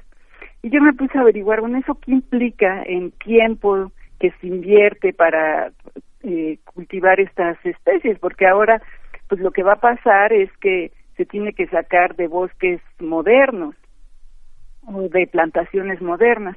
Entonces me encontré información de una joven sueca, especialista en silvicultura, que en su tesis de doctorado se puso ella a calcular más o menos cuánto se necesitaba para, para un cultivo, cuánto tiempo se tiene que invertir, invertir para hacer un cultivo. Y eh, pues lo que explica ella es que en general se hacen las plantaciones de estos árboles eh, a partir de semillas, ¿no? Cuando finalmente los árboles ya tienen unos 20 centímetros de diámetro, que sería más o menos 60 centímetros de circunferencia, pues los árboles apenas están llegando a los 40 años de edad, o sea, se tardaron 40 años en lograr este este tamaño. Lo cual pues nos hace pensar a ver pues cuánto más necesitamos invertir para tener las vigas que vamos a usar en en Notre Dame, ¿no? Claro. Eh, y bueno, pues estos eh, cultivos los siguen cuidando, lo que van haciendo es que van entresacando los troncos que no, que son chuecos, ¿no? Eh, los arbolitos que están enfermos, etcétera, etcétera, y van dejando eh, plantaciones con menos árboles eh, que digamos podría haber entre 50 y 80 por hectárea. Entonces, para tener estos 1.300 árboles de la techumbre de Notre Dame, pues yo creo que más o menos necesitaríamos unas 16, hectáreas de bosque, ¿no? Entonces, si pensamos, nosotros estamos pues haciéndoles presión a todos estos bosques, a veces no, no consideramos que, que son importantes no solamente por, por la obtención de la madera, sino por los, la cantidad de servicios ambientales que nos dan, pues es una inversión importante, ¿no? Sin duda, un ángulo que no que no había estado en la discusión. Se ha hablado, vaya, desde las donaciones millonarias en euros que, que eh, recibirá esta pues este proyecto de reconstrucción y de cómo serán deducibles o existe la posibilidad de que sean deducibles de impuestos. Ahí la trampa, ¿verdad? Claro, claro. Entonces todo lo vemos en términos de dinero, pero pues para obtener estos árboles más o menos invertimos pues por lo menos digamos 150 años, ¿no? Entonces, bueno, eso, eso es, eso es algo que no contemplamos, ¿no? Entonces, yo creo que sí es importante que veamos que, eh, que seguimos dependiendo de nuestros recursos naturales para mantener pues hasta la identidad de nuestra cultura. Por supuesto. Pues, pues eh, entonces, bueno, después, después de estar yo pensando en, en eso y, y que, como decía, vimos todos con estupor que era lo que estaba pasando en Europa, pues yo dije, a ver, ¿por qué no volteamos a ver qué es lo que está pasando en nuestro país? Y eh, pues casualmente en esta misma época hemos estado viendo la cantidad de incendios que están ocurriendo en todo nuestro territorio. Y pues, eh, pues realmente es es preocupante, ¿no? Eh, eh, un poquito más adelante les, les voy a pedir que se asomen por una página de internet que, que a mí anoche que le estaba viendo me dejó fría, ¿no? Pero bueno, cuando ocurre un incendio, eh, lo que sucede precisamente es que pues se daña el hábitat, se pierde biodiversidad, se, se mueren muchos bichos o se desalojan, ¿no? Que si están rodeados de ciudades, pues no tienen a dónde ir. Eh, los árboles y las plantas, como digo, se queman, algunas de ellas pues nada más se mueren y se van eh, pudriendo de, de eh, eh, deshaciendo con el paso del tiempo. Pero también se emite CO2 y pues esa es otra preocupación que tenemos ahorita, ¿no? Por, por el calentamiento global, ¿no? Entonces, bueno, eh, hay ecosistemas que sí están acostumbrados, digamos, al fuego. Algunos de ellos, sobre todo los bosques de coníferas, y, algunas especies pues sí necesitan del fuego para poder sobrevivir porque lo que sucede es que los conos con el calor de los incendios se abren y liberan a las semillas. Otras especies lo que hacen es que una vez que pasó el incendio bueno se se quemó la cubierta que de, de la semilla y entonces le permite germinar pero hay otros ecosistemas que no están hechos para los incendios y muchos de esos incendios eh, los estamos viviendo en este tipo de ecosistemas, sobre todo en ecosistemas tropicales, en el estado de Chiapas y en el estado de Oaxaca. Eh, y aquí, pues, la cosa es, es, realmente terrible porque los ecosistemas aquí eh, han acumulado materia orgánica por mucho tiempo y el fuego se va digamos, eh, propagando lentamente en, en estas capas de materia orgánica que no solamente queman la parte superficial de, de las plantas y de los árboles, sino que van quemando las raíces. Entonces, pues ahí lo que implica el incendio es un, eh, la muerte segura de todas las, las plantas que hay ahí, ¿no? Un eh, incendio que a mí me llamó muchísimo la atención es el que ocurrió en la Reserva de la Biosfera del Triunfo en el estado de Chiapas, esto es hacia la sierra que da, digamos, hacia el Pacífico. En esta región eh, se quemaron pues, alrededor de 100 hectáreas de reserva. Yo conocí esta zona cuando pues, era una joven de veintitantos años, fuimos mi, mi actual, mi ahora esposo y yo a recorrerlo y una de las cosas que eran en ese entonces pues emblemáticas y que eran eh, hacían muy interesante la visita al triunfo es que ese es el de los pocos hábitats de el quetzal no entonces dices bueno se está quemando una zona que apenas eh, puede mantener a este tipo de, de fauna.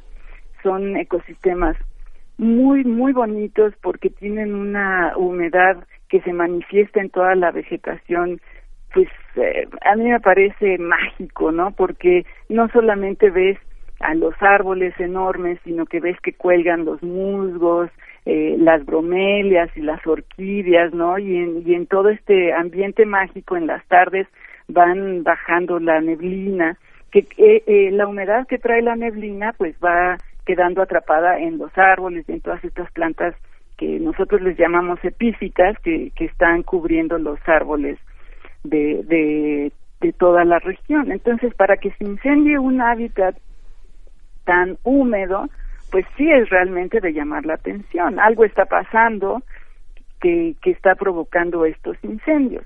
Aparentemente, lo que dicen los de la Semarnat, que el, eh, eh, el 26 de abril estaban reportando que en ese momento había 87 incendios en 18 estados, ¿no? La mayoría, como digo, en el estado de Oaxaca y en el estado de Chiapas, lo que dicen ellos es que aparentemente eh, estamos viviendo un año del niño.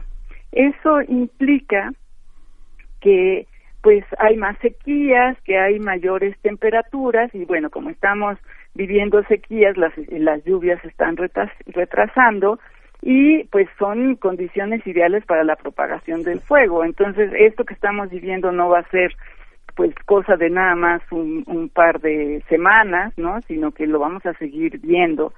Entonces, eh, pues sí es importante que, estemos atentos. Ahora, pues una cosa que, que creo que el público debe tener muy presente es que nueve de cada diez incendios son provocados por el ser humano. Eh, una cosa, por ejemplo, que, que me llamó la atención en, cuando estaba haciendo toda esta investigación es que, por ejemplo, en Notre Dame eh, encontraron rastros de colillas por ahí, ¿no? Entonces no saben si eso fue lo que provocó el incendio o pues alguna otra chispa por ahí, ¿no? Pero bueno, eso quiere decir que nosotros, los humanos, estamos muy cercanos a, provocar estos incendios. Claro, Otra cosa que estuve eh, viendo en estos días para, para tratar de documentar esta, esta historia que les estoy haciendo es ¿qué implica un incendio en términos de, de emisiones de CO2 a la atmósfera? Estamos todos muy preocupados por las emisiones de CO2 porque es lo que está eh, contribuyendo más al calentamiento global, ¿no? Entonces, bueno, eh, las raíces, las hojas, eh, los tallos de una planta o de un árbol, pues están reteniendo CO2 eh, por, por muchísimos siglos o, por mucho tiempo, dependiendo de, la planta de la que estemos hablando. Entonces, bueno, cuando se quema esta vegetación, lo que produce es eh, CO2 que se está liberando, también se libera metano, que es otro gas con efecto invernadero, y también se liberan otras partículas que pueden afectar de distintas maneras las condiciones climáticas. A estas partículas les llaman aerosoles y todo esto se va incorporando a la atmósfera que pues de alguna manera contribuye al calentamiento global. Si hubiera un par de incendios de los que ocurren naturalmente en estos ecosistemas que les menciono, como por ejemplo los ecosistemas de, de pinos, pues eh, si se incendian, pues no sé, una vez cada cinco o seis años, pues el efecto no es tan grave, pero si se incendian cada año, pues el efecto se va sumando. Eh, entonces, eh, como les decía, este material no solamente, bueno, por la combustión está liberando algo de, de CO2, pero también como queda pues en proceso de descomposición, con el paso del tiempo va liberando más CO2. Entonces son contribuciones al, a, de, de dióxido de carbono a la atmósfera que van complicando más y van contribuyendo más al calentamiento global que ya de por sí es una situación difícil, ¿no? Entonces, eh, pues eh, yo me puse a pensar, bueno, a ver, ¿qué sucede con, con un incendio? ¿Cuánto realmente es lo que lo que estamos hablando en términos de dióxido de carbono?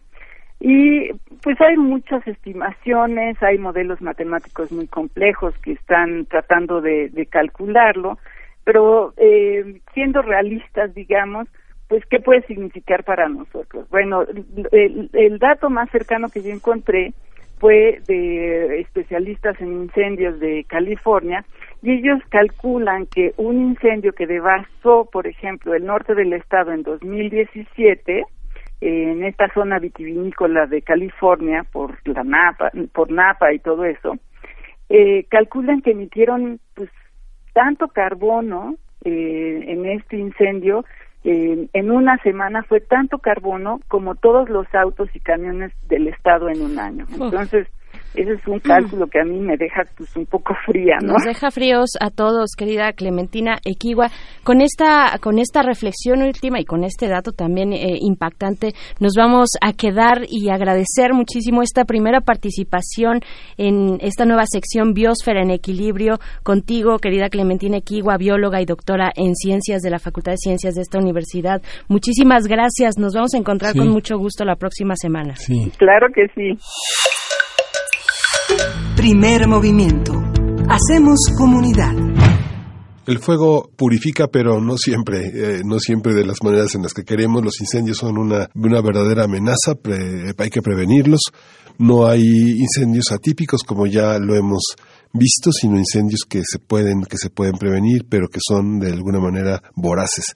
Ya llegamos al final del programa, nos despedimos de ustedes, no sin antes agradecer a todo este esfuerzo del equipo de producción por antologar estos momentos que son perdurables de un programa como el que hacemos para ustedes todos los días. Quédense con nosotros, ya estamos a un filo de que se acaben las vacaciones, disfrútenlas hasta el último momento, lean, vivan, cosen, Berenice. Disfruten sus vacaciones. Eh, muchas gracias Miguel Ángel Quemain, gracias a la producción de este programa a cargo de Frida Saldívar. Nos vamos a despedir, con esto nos encontramos el día de mañana en otro programa grabado, el último ya. El lunes nos vamos eh, a encontrar, pero ya en vivo, así es que disfruten sus, sus vacaciones y hasta mañana. Hasta mañana, esto fue Primer Movimiento. El mundo desde la universidad. Radio UNAM presentó Primer Movimiento. El mundo desde la universidad.